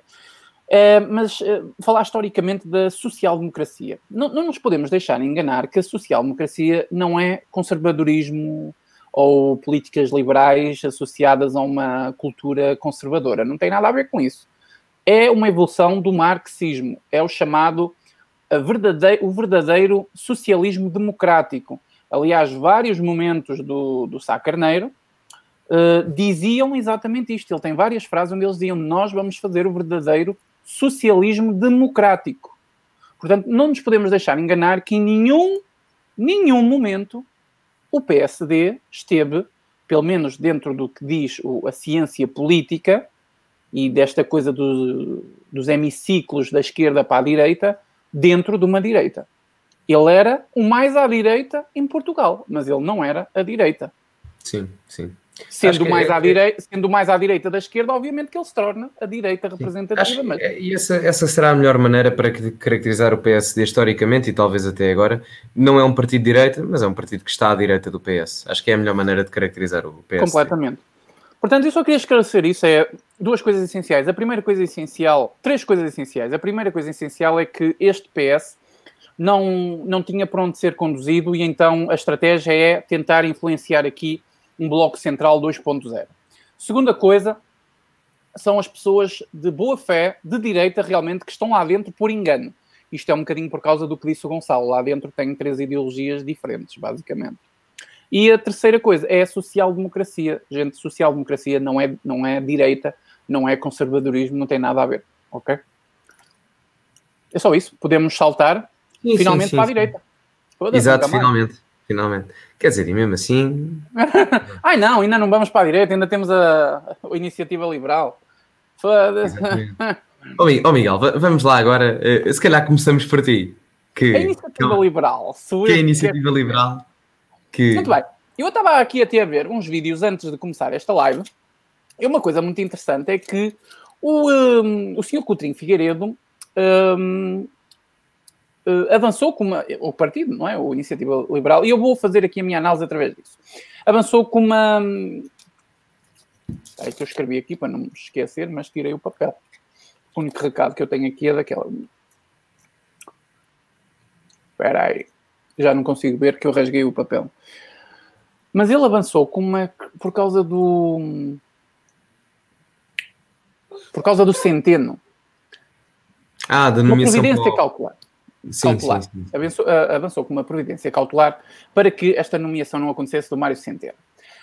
Um, o que, é, o que é que eu tenho a dizer sobre, sobre o Primeiro, sobre o. Não é PS, outra vez, foda sobre a Iniciativa Liberal. O Iniciativa Liberal, desde o início, para mim, na questão uh, económica, era um partido que me interessava, porque é um partido que, que pelo seu princípio ideológico, uh, beneficia a forma uh, so, socioeconómica do, do país. Dá liberdade para que a economia funcione, tem um plano de, de, de economia bastante interessante, que tem, tem, tem pontos interessantes no que diz respeito à, à própria ação social e da, da, da, comparação com os impostos, é, tem, tem um, um, espectro muito interessante no que diz respeito à economia. Mas eu sou sincero, e disse isto, que quando foi a altura dos debates nas eleições, eu fiquei muito aquém do Iniciativa Liberal. Fiquei muito de pé atrás. Achei que eles estavam a ter mais, eh, sabem, aquele produto que nós compramos no AliExpress que na embalagem parece top e depois chega à casa uma porcaria que não tem nada a ver. Estão a ver isso? Uh, foi um bocadinho assim, fiquei um bocadinho insatisfeito. Depois, quando chegou o Coutinho Figueiredo à, à Assembleia da República, as primeiras intervenções dele foram, eu gostei delas, porque elas marcaram uma coisa que o PS não gostou e o próprio António Costa disse isso um, não se colou ao PS. Nem estava ali para passar a mão a ninguém. Só que, acima de tudo, um, e socialmente, é um partido que, para mim, é progressista, é marxista. As agendas culturais é igual ao, ao, próprio Bloco de Esquerda. Para mim não tem grande diferença. Eu cheguei a dizer isto muitas vezes, que o Iniciativa Liberal é um Bloco de Esquerda que sabe fazer contas. E eu continuo com, esta, com este meu ponto de vista. Um, o Coutinho Figueiredo mostrou, mostrou, também sendo uma pessoa de honestidade intelectual que me surpreendeu, só que, acima de tudo, para ele está a ideologia. E para a Iniciativa Liberal, acima de tudo, está a ideologia. E há momentos que nem sempre a ideologia pode estar acima de tudo. O Iniciativa Liberal ainda não tem capacidade de fazer isso, uh, não quer desiludir o seu eleitorado. Uh, acredito que não, não, não, não vá surpreender muita coisa nas próximas eleições. Uh, e, um, e também sofreu uma metamorfose um bocadinho estranha no que diz respeito à agenda cultural. É um partido que, de um momento para o outro, começou a apoiar agendas que são próprias da, da, da, da extrema-esquerda, e isso fez chegar ainda mais pessoas uh, que não se identificavam com o socialismo, mas também não se querem identificar com os conservadores, então usaram ali a iniciativa liberal, não é? Aquele pessoal mais jovem que não quer ser do PSD foi para a iniciativa liberal. Uh, por aí é um partido que eu não, não, não, neste momento não destaco em nada. E o último discurso, a última intervenção que foi feita pelo Coutinho Figueiredo na Assembleia da República mostrou exatamente que o Iniciativa Liberal está aqui unicamente para a ideologia e que não vai fazer nada para além disso. É o isentão da coisa é realmente o Iniciativa Liberal. Não é o PSD, não é o CDS, é realmente o Iniciativa Liberal. Não tenho muito mais a dizer, Gonçalo. Sim, sim. Bem, agora parece que é a minha vez. Uh, quanto à iniciativa liberal, um, eu já disse aqui, em termos económicos, um, vejo bastantes pontos positivos no programa da própria iniciativa liberal, toda a gente sabe isso, já o afirmei várias vezes. Um, no entanto, também já disse que um, o facto de não existir alguma favorabilidade ou alguma, pelo menos um, uma espécie de questão perante aquilo que será algumas políticas protecionistas por parte do Estado em alguns momentos do ciclo económico, eh, por parte da iniciativa liberal, não me agrada muito, é? porque o ciclo económico não é sempre retilíneo, portanto, as políticas económicas também não podem ser sempre as mesmas. Temos que adaptar à circunstância que estamos a viver no paradigma político, económico e social. Um, mas em termos económicos, acho a iniciativa liberal um partido extremamente útil naquilo que é a oposição ao paradigma económico socialista em Portugal, sem dúvida alguma. Agora, Em termos sociais. Deixa-me fazer-te uma pergunta, desculpa interromper. Consideras que a Iniciativa Liberal tem uma política económica que permitiria governar um, um país como Portugal? Sim, sim. Agora, se me perguntares fazermos a transição da noite para o dia, diria-te que não. Diria-te que não, porque não, algo, há algumas implementações que têm que ser que têm que ser limadas e algumas políticas, nomeadamente a nível da percentagem de impostos, que são colocadas, talvez todas elas não fossem implementadas, a meu ver. Mas agora, a base das políticas, acho que poderiam ser perfeitamente implementadas, até porque partidos como o Chega não divergem divergem assim muito do, do pensamento do paradigma económico um, na, na, ótica do livre mercado. No entanto, uh, e volto a referir, a questão proteccionista é importante uh, percebermos que por vezes poderá ser, poderá ser medular uh, na ótica em que o ciclo económico não é sempre igual, não é sempre retilíneo e, portanto, o Estado às vezes terá de intervir, mas apenas quando necessário um, e não apenas em questões de pandemia? Porque o ciclo económico nem sempre é o mesmo. E é, e é aí a minha, e é aí a minha a única, o único ponto a apontar relativamente à iniciativa liberal no paradigma económico. Agora, a minha grande discrepância com a iniciativa liberal vai no paradigma social, não é? Porque toda a gente sabe que, eh, e aí está a grande hipocrisia da iniciativa liberal, que é um partido que se diz meritocrático, mas um partido que se diz meritocrático não pode estar a favor de cotas étnicas e raciais. E a iniciativa liberal está. E isso é uma grande hipocrisia por parte de quem governa a iniciativa liberal. Porque se me dizem, vamos apenas julgar as pessoas a nível profissional pelas suas capacidades técnicas. Muito bem, certo. Mas ao mesmo tempo, como vêm dizer, durante X tempo deveríamos implementar cotas étnicas e raciais. Não, errado. Porque aí estamos a dizer que uh, indivíduos de etnia negra ou etnia cigana ou etnia chinesa, seja o que for, são inerentemente inferiores à etnia branca só por serem chineses, negros ou ciganos. Que eu discordo plenamente. Eu acho que um indivíduo, numa perspectiva personalista, tem as suas próprias capacidades, independentemente da sua etnia, não é? E aí a iniciativa liberal está a corroborar com uma, uma hipocrisia completa. E eu sempre serei contra aquilo que são cotas étnicas e raciais e leis da paridade, não faz sentido nenhum. Por exemplo, uh, o Francisco Assis do PS quer mais mulheres no Conselho Económico e Social, e eu pergunto, mas, mas porquê é que é preciso isto? A Margaret Thatcher há 40 anos atrás precisou disso para ser Primeira-Ministra. A Maria de Lourdes Pinta Silva precisou disso para ser Primeira-Ministra há não sei quantos anos atrás. As rainhas que Portugal teve precisaram disso? Não precisaram. Por amor de Deus, vá lá. Vamos ter coerência. Uh, e aí está o grande problema da iniciativa liberal, já para não falar também, ao mesmo tempo que a iniciativa liberal diz que não gosta de, de identitarismos, uh, vem ao mesmo tempo dizer e fazer um apelo também às questões das manifestações LGBT, não é? Eu não sou contra, aliás, eu não sou a favor das manifestações LGBT. Se me perguntarem, é necessário direitos LGBT na Arábia Saudita? E não querer estar sempre a cascar na Arábia Saudita, mas se me perguntarem, sim, por amor de Deus, não é? Não é? Um, eu acho por bem as pessoas dizem, ah, és, és islamofóbico. bem, é assim, se fosse homossexual, se calhar seria, na medida em que se calhar fosse para a Arábia Saudita, a viagem ou as férias não me correriam muito bem.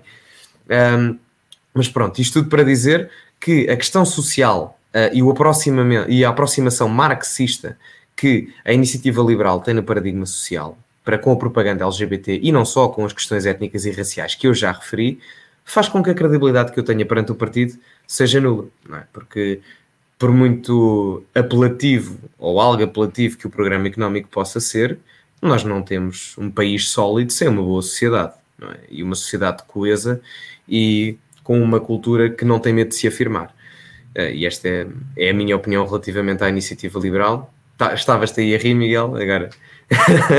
Estavas não é, oh, Gonçalo, não era sobre ti de maneira alguma. Desculpa não, não, não, não, mas, mas mesmo que fosse, pá, isto não, deu-me graça a parte da Arábia Saudita. Tu estás aí a carregar forte e foi um dia vai, sim, sim, o teu corpo sim, vai aparecer num rio, não pode ser no Nilo, mas vai aparecer no Rio Douro a boiar. Sim, ah, sim, aliás. Tem que ser no Rio Tejo, não pode ser no Douro. Sim, sim. Olha. Aliás, eu já estou proibido de, de, entrar passar de Istambul, estás a ver? Eu já. já e pumba, lá no Istambul. Depois desta Olha, live. Concordo perfeitamente contigo e uh, há uma coisa que, que, que não posso deixar passar em claro Tu, quando chegaste aqui a este canal, ninguém te conhecia de lado nenhum e eras um menino que se identificava com a iniciativa liberal. Ponto final. É, o que é que aconteceu? Agora vou fazer uma análise ao Gonçalo. O que é que aconteceu com o Gonçalo algum tempo depois?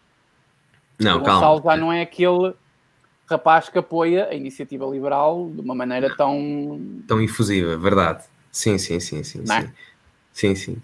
Não, é que, E o que é que aconteceu? uh, perante estes desagrados todos que tu fizeste na tua uh, análise, uh, o que é que te fez realmente perceber que. Parece que estou-te a fazer uma entrevista, mas eu quero que tu digas Sim, esta merda. sim, sim. O que é que te fez realmente perceber que, apesar, e sim, concordo contigo, que eu também referi, de, de- do, do espectro económico ser apelativo e interessante dentro do que nós vimos, não, não, não dá, não dá. É mais, é mais do mesmo. Uhum, uhum. Sim, posso, posso, posso dizer. Acho que duas coisas contribuíram. Uma delas foi hum, o comportamento, aliás, a evolução do meu pensamento perante determinados aspectos, que eu depois também já referi aqui, que me tornaram talvez um conservador com algumas tendências liberais e não um liberal com tendências conservadoras. Hum, mas isto para dizer, isto para dizer também que acho que o principal foi o comportamento da própria iniciativa liberal. Porque antes das Sim, participações também. no hemiciclo da iniciativa liberal ainda não estava explícito, e esta é a razão mais forte, ainda não estava explícito como é que iria ser o comportamento no paradigma social, que era a minha grande reserva, e, e eu não tinha certezas de como é que iria ser e os comportamentos que iriam ser, nomeadamente na questão do rótulo à extrema-direita ahm, por parte da iniciativa liberal a partidos como o Chega, é? que foi ahm, que, o, que, que o próprio João. Coutinho Figueiredo disse que era contra hum, extremismos à esquerda e à direita e identificou partidos de extrema dire- ahm, e identificou o Chega como um partido de extrema direita, coisa que É eu acho completamente, feio. completamente irrisória. é? Completamente irrisória. Já agora Ah, e eu sabes responder esta questão. Ah, desculpa, pensei que tinhas terminado. não, não, só, só, só terminar e, e podes, podes colocar. Ah, isto tudo para dizer que ah, muito deste, deste meu afastamento perante a simpatia com o partido, a iniciativa liberal, deve-se ao comportamento do próprio partido, porque apesar de eu me ter conservadorizado, digamos assim, um bocadinho, ou talvez um pouco, acho que a maior parte deveu-se também ao próprio, ao próprio comportamento da iniciativa liberal perante determinadas situações, nomeadamente uh, o facto de compactuar com o discurso politicamente correto de agregar o partido Chega à extrema-direita, que é completamente irrisório, a favorabilidade com cotas étnicas e raciais, a questão da lei da paridade, que é completamente, não faz sentido nenhum. Eu, se tiver uma empresa, quero as pessoas mais competentes e vou olhar para aquilo que elas têm dentro da cabeça e não para aquilo que elas têm dentro das calças. é? São estas questões, mas depois vem-se dizer um partido meritocrático. Eu não entendo isso. Não consigo compactuar com isso, honestamente. Não acho que seja coerente e não acho que seja justo, nem sequer a nível económico democrático. Mas pronto, isto sou eu, não é? Olha, uma questão muito rápida para saltarmos. Sim. sabes se o Iniciativa Liberal defende ou não o aborto? Perguntaram Sim, sim. aqui nos comentários. Sim. Defende? Sim, sim, sim. Ah, então é pró-aborto, é isso. sim, sim. Até isso vai contra a verdadeira ideologia li- liberal clássica, não é? De, Sim, eh, essa de vertente do grandes liberal, pensadores, de grandes pensadores essa, liberais. essa vertente mais liberal na questão, no mercado do laissez-faire, e- mas depois na questão social é mais numa questão de seres contra a tirania do que propriamente fazeres tudo aquilo e não gostares propriamente do Estado. O Estado é importante. Ahm, acho, que é mais, acho que é mais para aí de seres contra a tirania. Ah, e aí, por exemplo, não, não tenho problemas em dizê-lo, ah, nesse aspecto ah, a iniciativa liberal está bem a combater aquilo que é a monitorização do discurso de ódio por parte, por parte, por parte do governo. Aí é que a verdadeira componente liberal clássica um, e inicial poderá ser útil na medida em que estamos contra a tirania, não é? Porque um governo a controlar aquilo que eu digo é sem dúvida tirania e é sem dúvida censura. Uh, reparem que o Iniciativa Liberal é isto tudo que nós dissemos, mas ainda não se tornou um partido da estratégia das tesouras. Ainda não, apesar de tudo, eles fazem oposição. Só que, assim, têm opiniões que nós já falamos aqui, mas para já não fazem parte da, da, da estratégia das tesouras, que é uma coisa que está a ser usada aqui em Portugal, assim de uma forma saindo da teoria para a prática, é basicamente isso. A geringonça é um bocadinho, é um bocadinho isso. É as- os outros partidos a fazerem oposição, mas ao mesmo tempo apoiam e tudo roda para a frente. Vamos continuar então, passamos então para o Chega. Queres começar tu no Chega? Eu não tenho muito a dizer sobre Chega, porque Chega. a minha vida é falar do Chega, foda-se. O, Chega, o Chega, calma, estamos a esquecer.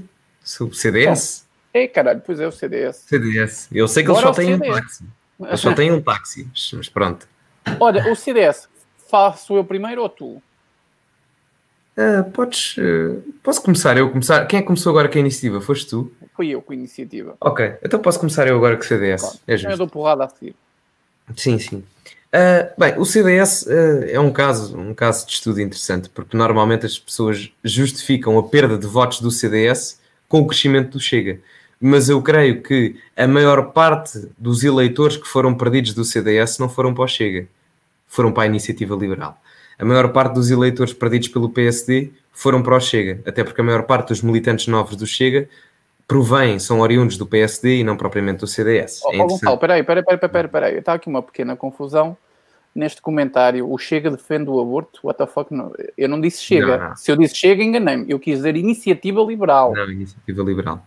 Iniciativa Liberal, ok? Para esclarecer, para não ficar já aí o mal entendido uh, a circular. Sim, mas na questão, uh, na questão do aborto, o André Ventura o que refere é que numa questão moral e ética o aborto é totalmente errado mas a criminalização, criminalizar uma mulher por isso, não, não, acha, não acha prudente. É, é uma das questões que é bastante discutível e que dava muito sim. tempo de conversa, mas não sim. é a favor. Sim, sim. Um, Desculpa, pronto. Sim, sim, sim. Um, eu, onde é que eu ia? Eu ia referir... Ah, a questão do, da perda de votos do CDS. É. Houve outra, houve outra questão também, que foi o fenómeno Assunção Cristas.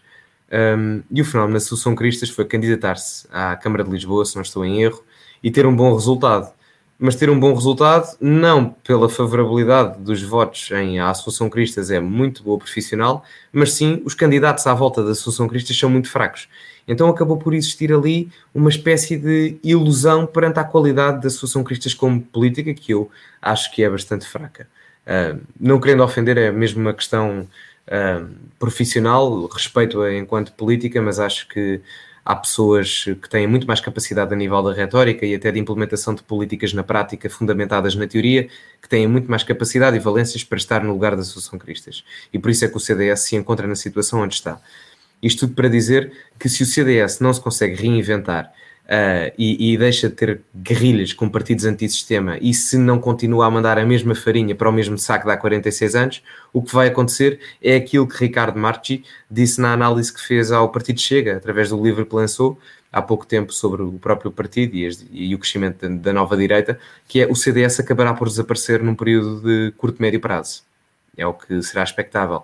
A vinda de Francisco Rodrigues dos Santos, o Chicão, um, uh, semelhava-se talvez com um crescimento que poderia dar um, ao partido um novo alento e efetivamente nas sondagens verificou-se um bocadinho de crescimento, mas não tanto como o que se esperava. Esperava-se que houvesse mais uma revolução dentro do partido e que a voz do novo líder fosse um pouco mais ativa, que não tem sido, de longe.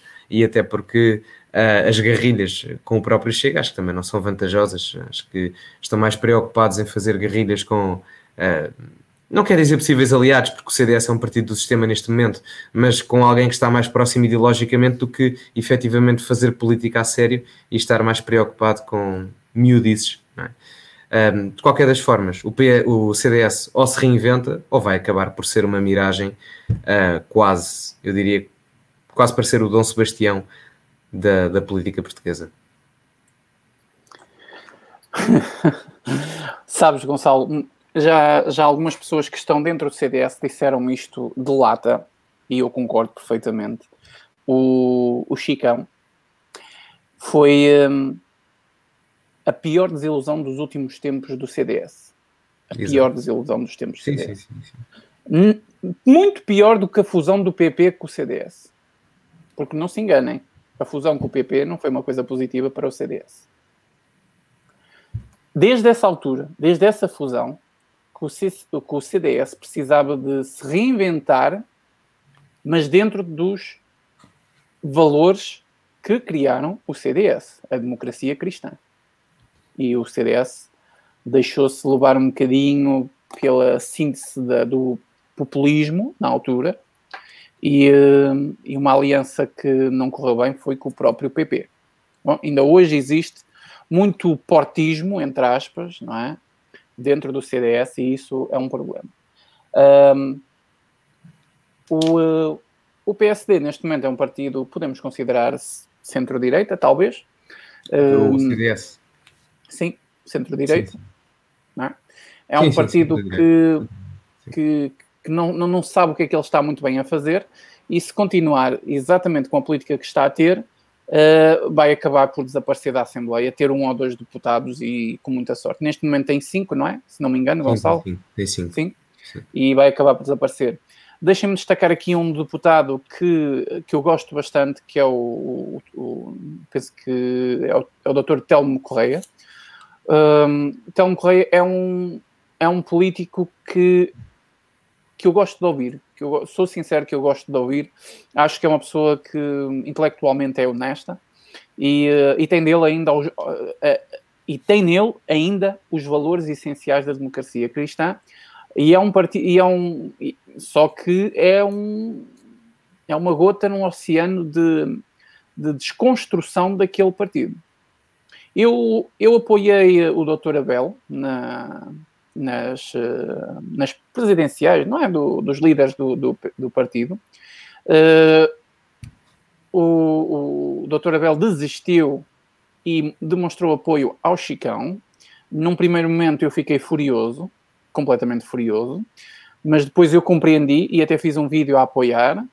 Uh, nunca recebi nenhuma palavra de, de apreço de algumas pessoas. Eu estive para fazer militância, militância não, tornar militante ao próprio CDS e alguma coisa disso para não fazer, ainda bem que não fiz. Porque o resultado é isto que nós estamos a ver com o Chicão. Não é? Um, acho que não dá para descrever a desilusão que é o CDS e hoje é um dos partidos que eu identificava-me, não é? Porque era o mais à, digamos, à, à, direita e que defendia os valores que eu defendo, ou quase todos. Entretanto, apareceu uh, dentro da Assembleia outros partidos, não sou 100% de acordo com, com ele, como é o Chega, não vale a pena estar aqui com rodeios, não sou 100% de acordo com o Chega em tudo, por exemplo, a questão do aborto, que nós já, já, já falamos aqui. Uh, eu quero ver como é que vai ser essas questões na prática depois que o chega, percebem? Uh, quero ver como é que vai ser isso na prática. Porque na teoria nós já sabemos o que é que diz o, o Ventura. Depois eu quero ver na prática algumas coisas que possam, possam vir a, a surgir. E não só a questão do aborto, outras questões também. Uh, mas sim, sim, identifico completamente com o Chega e infelizmente o CDS ficou para trás. Gostava de ver alguns políticos do CDS, não só o Telmo Correia, no projeto do Chega. Uh, e, e porquê que eu, que eu quero fazer isto? Porque eu não quero levar agora tudo para o Chega e depositar toda a confiança no Chega, mas neste momento não há muito mais a fazer. Ou isso ou ficamos entregues internamente à, à, à, ao marxismo aqui, à, nossa, à nossa esquerda, não é? Portanto, é, é, é, o arriscar tudo. E são políticos que não estão identificados dentro do, dos próprios partidos, como aconteceu com alguns que eu uh, não dei nomes nem vou dar do próprio PSD, Acontece com esses e acontece, por exemplo, com o Telmo Correia do próprio, do próprio CDS. É um partido que eu não consigo classificar ideologicamente porque nem eu sei ideologicamente o que é que se passa com o partido. E desculpem dizer isto, mas o CDS foi a pior desilusão. E algumas pessoas ligadas ao CDS, para mim, também me desiludiram. Hum, mas pronto, a vida continua. Espero que hum, o CDS tenha que ser destruído para voltar a nascer novamente isto é uma forma de dizer uh, as coisas. Claro que eu não quero que o CDS saia da Assembleia da República, porque mal ou bem o CDS uh, eh, é um partido de oposição, mas uh, desta maneira que está, não. não. Ah, e já vos digo, sei de primeira pessoa, de, de pessoa interna, que não somos só nós que temos esta opinião e esta desilusão com, com o Chicão. Há um movimento muito grande dentro do CDS que hum, as coisas não vão ficar assim muito tempo. Ou vai ou rebenta, como se costuma dizer. Posso, posso perguntar qual é o movimento? Não. Ok. Mas que merda é essa? não posso, uh, não posso porque. Está bem, claro, claro. Não. Em claro. off eu posso dizer, aqui não. Sim, sim, sem stress, sem stress, claro. Então, e passando agora, talvez, para o que a malta está à espera, ou não? O Chega. Sim, esta é a extrema-direita. Chegámos à extrema-direita. Chegamos ao radicalismo da Assembleia Portuguesa. Chegamos aos, aos radicais. Olha, é... deixa-me fazer eu a, a minha. A, é muito rápido e depois tu ficas.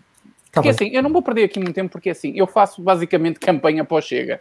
Eu não sou do Chega, não, não sou militante do Chega, aliás, não sou militante de partido nenhum, uh, mas uh, toda a gente sabe que eu me identifico com o Chega. Eu falo do André Ventura desde 2017 ou 2016, já nem sei quando é que foi aquelas tretas do. Foi em 2017 nas autárquicas. Foi, pronto, pronto. Foi então, primeira vez que eu falei do André Ventura foi nessa altura.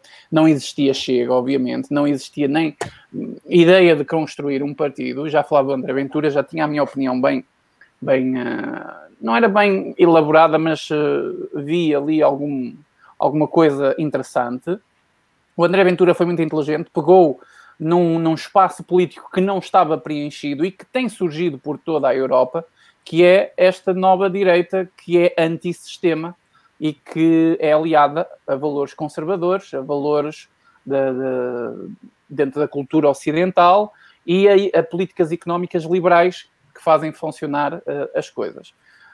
Era um espaço que não estava preenchido, ou estava mais ou menos preenchido pelo CDS, mas sendo o CDS um partido dentro do sistema e uh, com uma assunção cristas que, meu Deus, não é verdade?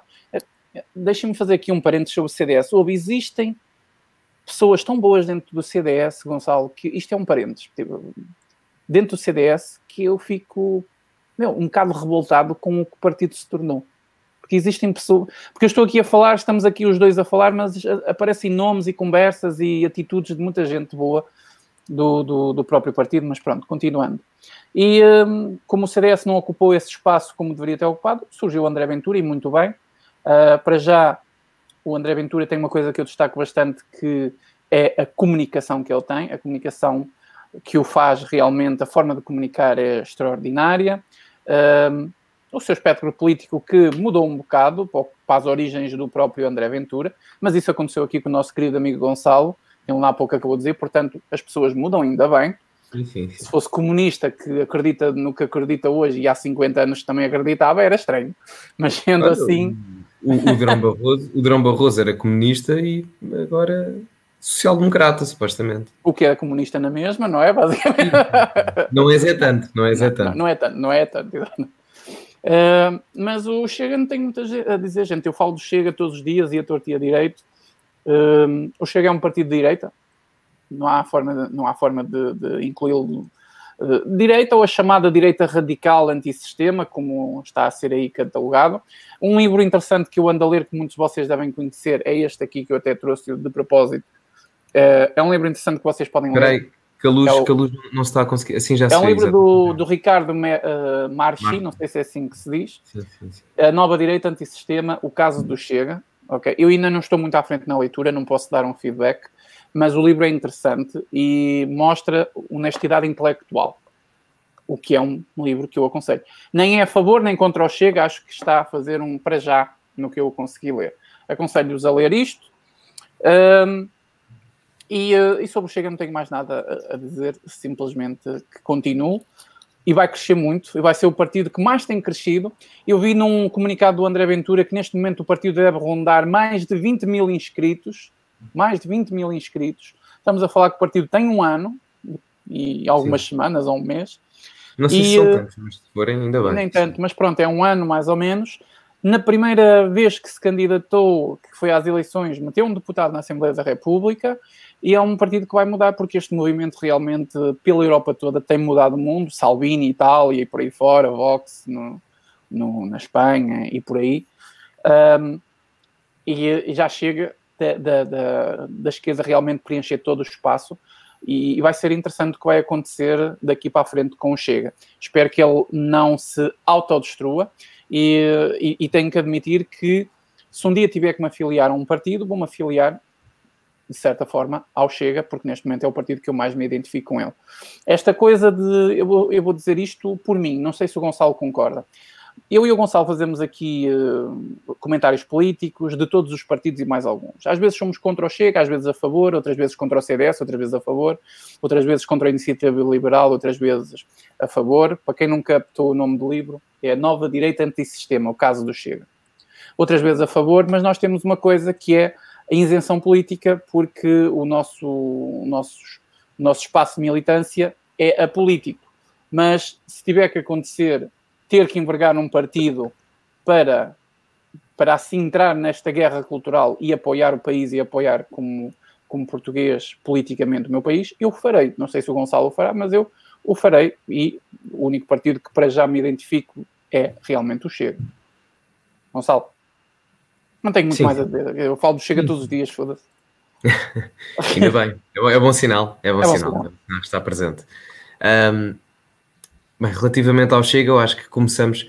Vou começar por diferenciar a diferença entre uh, aquilo que é direita radical e extrema-direita, segundo uma perspectiva um, da, da ciência política, não é? Acho que supostamente o que se pretende agora fazer em termos de nomenclatura é que a direita radical é um espaço democrático, ok? Uh, mas será talvez o espaço mais à direita dentro do espaço democrático, mas não será extremista.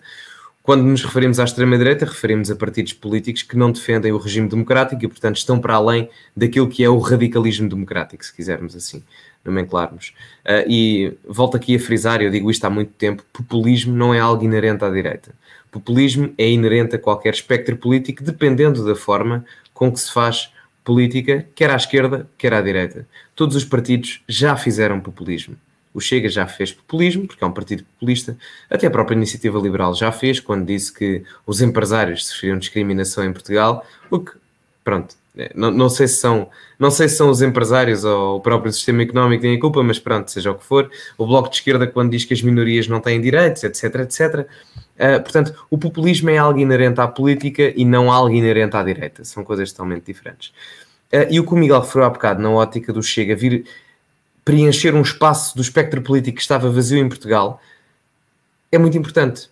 É muito bom, é muito bom. Na ótica em que não temos aqueles radicalismos antidemocráticos, é importante referir, porque chega a um partido democrático e, acima de tudo, personalista, ou seja, no centro da sua ação política está o indivíduo e não um grupo coletivo de pessoas de determinada origem étnica, ao contrário do que faz, por exemplo, o LIVRE ou o Bloco de Esquerda, porque todas as questões não são visualizadas perante o indivíduo, mas sim negros ou brancos ou isto ou aquilo, em termos de coletivismo étnico ou de sexo. O que importa é sempre isso, a relação opressor-oprimido, sendo que a relação entre o opressor e o oprimido eh, irá pôr sempre o homem branco ocidental na questão de opressor, independentemente das suas valências individuais e personalistas, que é uma coisa que o Chega se opõe, porque um, um partido que defende valores personalistas, independentemente da sua origem étnica ou da sua origem em termos de sexo, eh, o que irá prevalecer sempre são as suas valências para depois, em termos meritocráticos, ter os benefícios ou os prejuízos que deverá ter. De qualquer das formas, é um partido que irá mudar certamente o paradigma político em Portugal, mais ainda do que já mudou até agora, e irá crescer muito mais, muito mais. Uh, ainda tem algumas arestas a limar, como é óbvio, Uh, mas acho que isso com o tempo e com a afiliação de novos membros com qualidade, isso poderá, isso poderá certamente ser limado da melhor forma possível, uh, em vários aspectos, quer em nível de backstage ou, ou outros, outros parâmetros quaisquer. Porque é um partido com muito potencial, em termos de, de ideologia, não tenho problemas em dizê-lo, é o partido com que mais me identifico, uh, e tem que, tem que, temos que perceber, todos nós, todos nós, que não se trata de um partido ditatorial, totalitário, de longe, de longe. É apenas um partido que, eh, na ótica do radicalismo político, se assim o quisermos chamar, traz para o tema de debate da opinião pública assuntos fraturantes, que outrora, antes da entrada do Chega no Parlamento, não existia essa entrada de temas fraturantes. E agora, como existem estes temas fraturantes a serem debatidos, rotula-se o Chega como partido de extrema-direita. Mas eu questiono, então, se um partido traz novos temas para o debate da opinião pública dentro do hemiciclo e até fora dele, isso é do mais democrático que há. Os antidemocráticos são aqueles que querem monitorizar quem quer incluir novos temas de debate no espaço da opinião pública. E, portanto, aqui eu digo que temos de olhar com olhos e com cabeça e com uma perspectiva bastante consciente para a política portuguesa neste momento e perceber quem são aqueles que são os inimigos da democracia e perceber também que certamente não é o Chega que se opõe a esse tipo de regime democrático. Uh, exatamente, Gonçalo, ótima análise, como sempre. Deixa só aqui adicionar um ponto. O, o Chega não é um partido que se identifique como um partido nacionalista. É um partido de princípio patriota. É diferente. O nacionalismo eu entendo que seja como quase uma ideologia que pode ser usada tanto pela esquerda como pela direita. É uma ferramenta como o populismo. Ok? Existiam partidos da esquerda nacionalista e existiam partidos da direita nacionalista. Portanto, o nacionalismo é uma coisa inerente só à esquerda ou à direita. Embora esse espaço do nacionalismo foi preenchido exatamente por, por partidos de direita, mais partidos de direita, mas não só. Isso é uma diferença grande, porque hum, se o Chega começar a adotar as agendas nacionalistas que hum, bastante hum, exigentes, não é? Aquelas agendas mais, mais uh, desinteressantes para a democracia, até às vezes, uh, eu acho que perde todo, todo o interesse o Chega. Portanto, é um partido que é sim nacionalista, no sentido em que, através do nacionalismo, conseguem e têm que fazer isso, um, fazer renascer a soberania portuguesa, porque hoje Portugal é uma putinha da União Europeia como o PSD é uma putinha do PS. É, é quase a mesma coisa. Nós precisamos de alguém que olhe pela nossa soberania e faça Portugal grande outra vez. Há aí um bocadinho de protecionismo que é necessário, um bocadinho, entre aspas, um bocadão que é necessário, como o, como o Gonçalo falou na questão do protecionismo, tanto económico como também, é claro, social. Uh, e isso é preciso. Fazem isso através de quê? do próprio nacionalismo. Mas o, o o, o nacionalismo em excesso, em, em for... Eu não quero usar aqui algumas palavras que não quero. Portanto, estou aqui a andar às voltas a tentar arranjar uma forma de o dizer. Não precisamos de um nacionalismo uh, muito exigente, por assim dizer. Não sei como é que é dizer isto, Gonçalo. Acho que já percebeste perfeitamente. Não queria sim, sim, sim, dizer algumas coisas. Os radicalismos efetivamente conectados à extrema-direita, o nacionalismo étnico. Uh essas Isso não é preciso para nada e, e, e algumas coisas mais. Uhum, Portanto, não, o, o Chega não é um partido que vocês tenham de identificar como nacionalista. Bem, acho que conclu concluímos a análise, não é? Acho que sim, mais ou menos. Sim, sim, sim, sim, sim. sim. sim acho Tem perguntas, pessoal? Sim. Já, é, hoje perguntas a partir de agora. E nem, e nem abordámos os outros temas. Zero temas. Eu também preciso Exato. de ir. Não, mas olha, foi interessante que assim, se calhar para a próxima live abordamos também estes temas e até podemos fazer outra, portanto. Sim. É conteúdo. Portanto, podem fazer perguntas e nós, nós respondemos agora aqui nos próximos 5, 10 minutos, não? Também para não esticar muito. É, 5 minutos. Sim, 5 minutos. Portanto, nós, mas, mas de resposta rápida, que é para conseguirmos fazer mais do que uma. Uh, yeah. Portanto, quem quiser, esteja à vontade. Quando será a próxima live? Uh, não sei, temos que falar aqui com o staff. É. Assim que o staff disser alguma coisa. Sim, não, mas provavelmente início da próxima semana, talvez no fim de semana. Sim. Sim. Se der no fim de semana, podemos fazer qualquer coisa, não sei. Vamos sim, ver. Sim, depois vemos, depois vemos. Mas a gente, o Miguel, o Miguel anunciou. Eu sei que tinha também... prometido mais lives, só que não tem sido possível nem da minha parte, nem da parte do Gonçalo. Claro que eu podia vir sozinho às vezes, mas não, às vezes também não consigo. E é sempre mais interessante ter alguém para debater. Principalmente eu agora também já... que agora é super famoso e o caralho. Não, olha, por, por, falar nisso, por falar nisso ao Miguel, é pá, fogo. Uh, posso fazer aqui um apelo à subscrição do meu canal, porque eu estou quase a ultrapassar o bloco de esquerda em termos de subscritores. podes, podes. Todos Malta. os meus inscritos vão para o teu canal só para que isso aconteça. Por favor. Eu neste momento estou com 8.500 subscritores e o bloco também está com 8.500. Agora, precisamos favor, de 20 pessoas só, por favor. 20 pessoas. Só precisamos, pá, metam subscrições à vontade, por favor. E divulguem a nossa equipa. Não posso, é que eu quero ter mesmo o privilégio de dizer que eu tenho mais subscritores do que o Bloco de Esquerda. O que também não é difícil, não, vá, não te meças por baixo, tens de ter mais subscritores sim, sim, no canal do Chega.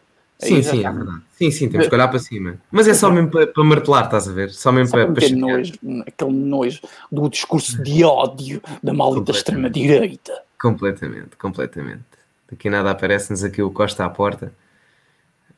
Miguel e Gonçalo, para quando a vossa participação ativa na política portuguesa? Disse aqui o Nuno Freire. Como não há perguntas, eu já vou puxar esta, Gonçalo. Ora, da minha parte, vai ser um bocadinho difícil, e já disse isso por causa de problemas de saúde, mas eu não fecho a porta a essa, a essa questão, mas vai ser um bocadinho dif difícil da minha parte. Uh, poderei me tornar ativo em algum partido, ou seja, tornar-me militante para poder apoiar ainda mais e, e, também participar na atividade do próprio do próprio partido, como votar nas eleições internas e essas coisas. Isso, isso poderei fazer e estou mais próximo de fazer isso que aquilo que vocês pensam. Agora, na política mesmo, eu queria, sou sincero, mas não tenho, infelizmente, saúde para isso, porque eu bem queria. Da minha parte está respondido. Gonçalo, e tu? Bem, relativamente a mim, um, o que eu posso dizer é que nos próximos tempos uh, darei novidades. Ei, caralho. Olha, nem eu sei o que é. Nem eu sei o que é. Isto é só para dar audiência, estás a ver? Isto agora a malta fica a pensar num cliffhanger. táticas à SIC é muito fixe. Nos, nos, próximos tempos, provavelmente no meu canal, sim, provavelmente no meu canal, darei, darei novidades sobre o tema. Olha, e... olha deixa-me fazer aqui um autocombite. Deixa-me fazer aqui um autocombite. Sim, sim, sim. A primeira vez que tu fizeres uma live, vais ter que me convidar a mim. A primeira live. A primeira live. A combinado, combinado, fica combinado. Está combinado? Olha que é uma promessa. Não, não, não, está aqui, está aqui, houve. Acordo, acordo de, de cavalheiros, pá, fica aqui combinado. Está combinado. Combinadíssimo. Tens de começar com lives no teu canal e acho que já tens uh, massa sim, suficiente já. para isso. Pode, pode fazer, sim, sim, sim. Primeira, uh, primeira promessa eleitoral. Primeira promessa eleitoral a ser cumprida. Não, mas fica aqui cumprido. Fica aqui cumprido com o meu, com o meu Ministro da Saúde. Uh, não, mas eu, eu dentro de alguns tempos, dentro de algum tempo, brevemente, eu falarei sobre isso no, no meu canal, sobre Next. a minha participação política. Muito rápido. Eu quero é... mas pronto. Vai, continua. Pouco viável. O Estado é sempre preciso, não é exagero, o Estado é preciso. Anarcocapitalismo não é viável. Anarcocapitalismo não é viável exatamente porque tem que existir, por pequeno que seja, um, uma central governamental sempre. É, é mais funcional que a própria anarquia que está logo a seguir ao comunismo, porque tem o capitalismo, ou seja, tem mercado, pelo menos já funciona de alguma forma, mas uh, pouco viável. Exatamente como disse o Gonçalo. Olha, o Rodrigues está-me aqui a perguntar, assim, rápido. Gonçalo, falaste do Mário Machado, o que achaste da entrevista que fizeste e do Mário Machado? É assim, a entrevista eu já foi há algum tempo, mas uh, a entrevista que eu fiz ao Mário Machado um, não concordei com, com coisas que ele disse, o que é normal, porque não pensamos da mesma forma. Uh, no entanto, o Mário Machado comigo foi, foi uma pessoa cordial, simpática. Cumprimentámos, estivemos a falar no final, antes da entrevista e tal. Foi uma pessoa educada, portanto não, não tenho nada a dizer e agradeço-lhe por, por ter aceito a entrevista porque me deu uma boa nota num trabalho de jornalismo. Portanto, obrigado, que era isso que contava. Ótimo, ótimo. É, é, realmente o Mário Machado tem mostrado formas de debater interessante, não é? Com as ideias dele, que, sim, sim. que eu também realmente são diferentes sim, da minha. Não, não, mas é mais fácil debater com o Mário Machado em tudo do que propriamente com o bloco de esquerda. Foda-se, que é impossível.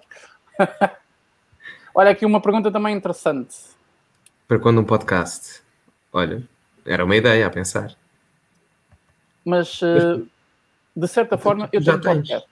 Tu já tens, exato. Eu tenho podcast daqui do canal. O que é que eu faço? Eu tiro o áudio, não é? Não é um podcast todo XPTO, como, como existe aí na internet, mas o que eu faço é retiro o áudio das, das lives e do, dos meus vídeos, quando possível, porque há vídeos que eu não posso fazer isso, porque precisam de provas de imagem, então esses eu não posso fazer, não é? Porque senão o vídeo fica sem sentido em áudio. Mas, por exemplo, esta live que vocês estão a, assistir, vai ficar em áudio. Já agora um abraço para quem está a assistir no podcast. Um abraço. e podem encontrar o nosso podcast exatamente nesse, nesse link aí embaixo que está em rodapé www.ancor.fm Miguel Macedo Podcast. Ou podem fazer de uma forma mais rápida. Quem tiver Spotify escreve Miguel Macedo Podcast. Pesquisem Miguel Macedo Podcast. Quem tiver o Apple Podcasts pode pesquisar a mesma coisa, o Google Podcast, enfim. Uh, Estou presente com o podcast aqui do canal em oito plataformas diferentes. Vocês podem encontrá-las todas aqui embaixo. É. Espetacular. Deixa-me só dizer aqui, deixa só dizer uma, deixa só dizer aqui uma coisa, Miguel. Muito obrigado a quem subscreveu o meu canal. Ultrapassámos o bloco de esquerda. Ai, caralho! Yes, yes, yes, yes, yes, yes. Maldito bloco de esquerda, odeia essa merda de partido. Foda-se. Sabe Estou, demorou, mas lá, lá chegámos, camaradas, trabalhadores. Uh! Avante pelos subscritores. Avante. Fantástico. Então significa que foda-se. És mais importante que o bloco na matéria do YouTube. Na matéria do YouTube, sim, sim, sim, sim. Finalmente, finalmente. Finalmente. É que eu já andava a ver isto há algum tempo, sabes? Do género. Está quase, está quase. É que já Tinha também já. uma live deste canal Sim. racista, xenófobo e das Ora, nem mais, nem mais. Isso tudo a festejar, pá, tudo a festejar. Mano. boa, boa. Likes, likes e palminhas aí nos comentários. Ora, nem mais. Ora, nem mais. Ouvi um amém. ah, é, última pergunta, podem fazer. O doutor Ineias, aqui para o, o Gonçalo não sabe quem é o doutor Ineias, porque já não, falamos disto. Uh, fantástico homem, à frente no seu tempo, o melhor presidente da República do Brasil, que o Brasil não teve. Não há muito mais a dizer do doutor Ineias. Grande cardiologista. Gonçalo 1, Mortágua 0. Tenho que comentar. Muito bom. Olha, e como é que vai o ódio no teu canal contra ti? Está bom ou. Não, não, por acaso, por acaso, por acaso bom. Eu, eu, até, eu até acho piada aos comentários de ódio que lá aparecem, porque é de uma congruência brutal. Houve um que apareceu lá e disse: pá, tu és um nazi, devias era ser enterrado vivo. Caralho. Eu, bem, bem, quem é que será o nazi, não é? Quem é que será o nazi no meio disso tudo? Pá, ridículo. Um... E acho que ficamos por aqui. Sabes porquê, Gonçalo? Eu tenho que ir. Eu sim, pois. Duas horas e cinco. Não, não ficávamos aqui mais um bocadinho, mas eu sim, tenho sim. que ir. Sim, claro, claro. Já, já, já, já esticámos muito hoje. E só abordámos uma temática, mas pronto. E também não... Uma resposta rápida. Nós já falamos várias vezes aqui do João Tilly. Um, pessoa interessante, está ligado ao Chega, uh, fez muito bem em vir para a internet e fazer os seus vídeos, fez muito, muito bem. Um, tem um crescimento brutal interessante porque também está ligado ao Chega, uma forma de fazer vídeos também interessante. Já me disseram várias vezes quando é que trazem aqui o João e não sei o quê, o senhor Tílio. Eu, tent, eu, eu, tentava, mas não é muito fácil contactar essas pessoas e depois que foram eleitas, então é que é mais difícil. Mas não tenho nada a dizer, não sigo assim tão perto o, o trabalho dele, mas o, o, que eu vi é muito interessante. Mais pessoas da idade dele deviam ter os tomates de ligar uma câmera e filmar e, e falar e meter na internet. É Sem isso dúvida. que eu tenho a dizer. Sem dúvida. Bem, acho que. Ficamos por aqui, meu querido amigo. Acho que estamos, por hoje estamos. Começamos aqui as despedidas. Queres começar tu? Começo eu, sim senhor. Quero mandar um abraço a toda a gente que está ainda a assistir, aí, no, tanto no Facebook como no YouTube. Neste momento a nossa audiência são 117 pessoas, estão 106 no canal do YouTube e 12 pessoas no, uh, no Facebook.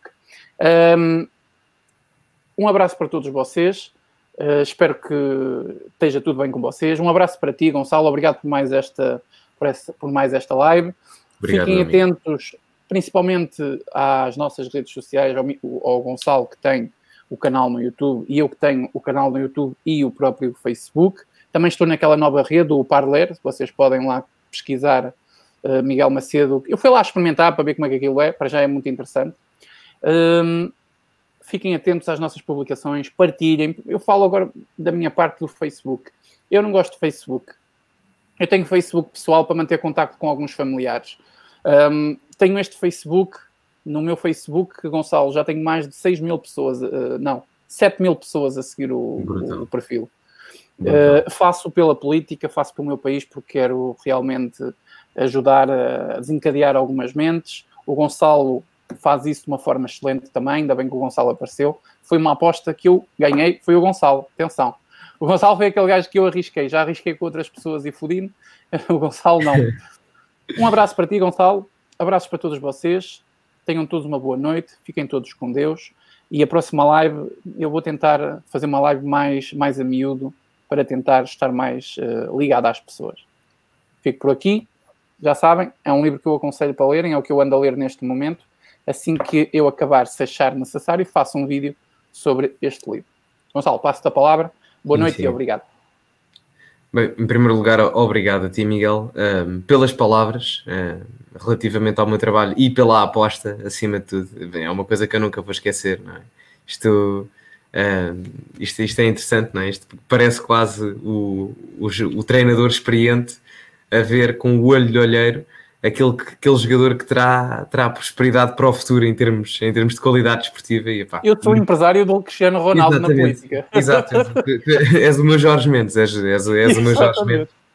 E portanto, só te tenho a agradecer porque visto o miúdo a meter vídeos na internet com conteúdo à direita, não é? Como era óbvio, uh, mas que tinha, sei lá, devia ter 100 subscritores, tanto na altura, e meteste-me aqui. Muito menos, muito menos. Pois, talvez, nem, nem, já nem me recordo, mas era, era muito menos, devia ter uns 70 70 subscritores, talvez. Na altura eu fiquei naquela, isto é mais um puto gozão que é vir fazer vídeos para o YouTube. Mas foi. Não. Foi. Não, não, não. Tava, vim, vim para ficar e agora não sai daqui. É isso eu garanto. Surpreendeste-me pela positiva, 100%. Não, Pá, não deixes de ser assim, moço, porque nós precisamos de gajos como tu. Eu não posso porque o coração não deixa, mas tu podes. Eu faço pelos dois, pá. Já isto é a Salvador Sobral. Salvador Sobral ama pelos dois, pá. Eu faço pelos dois, não te preocupes.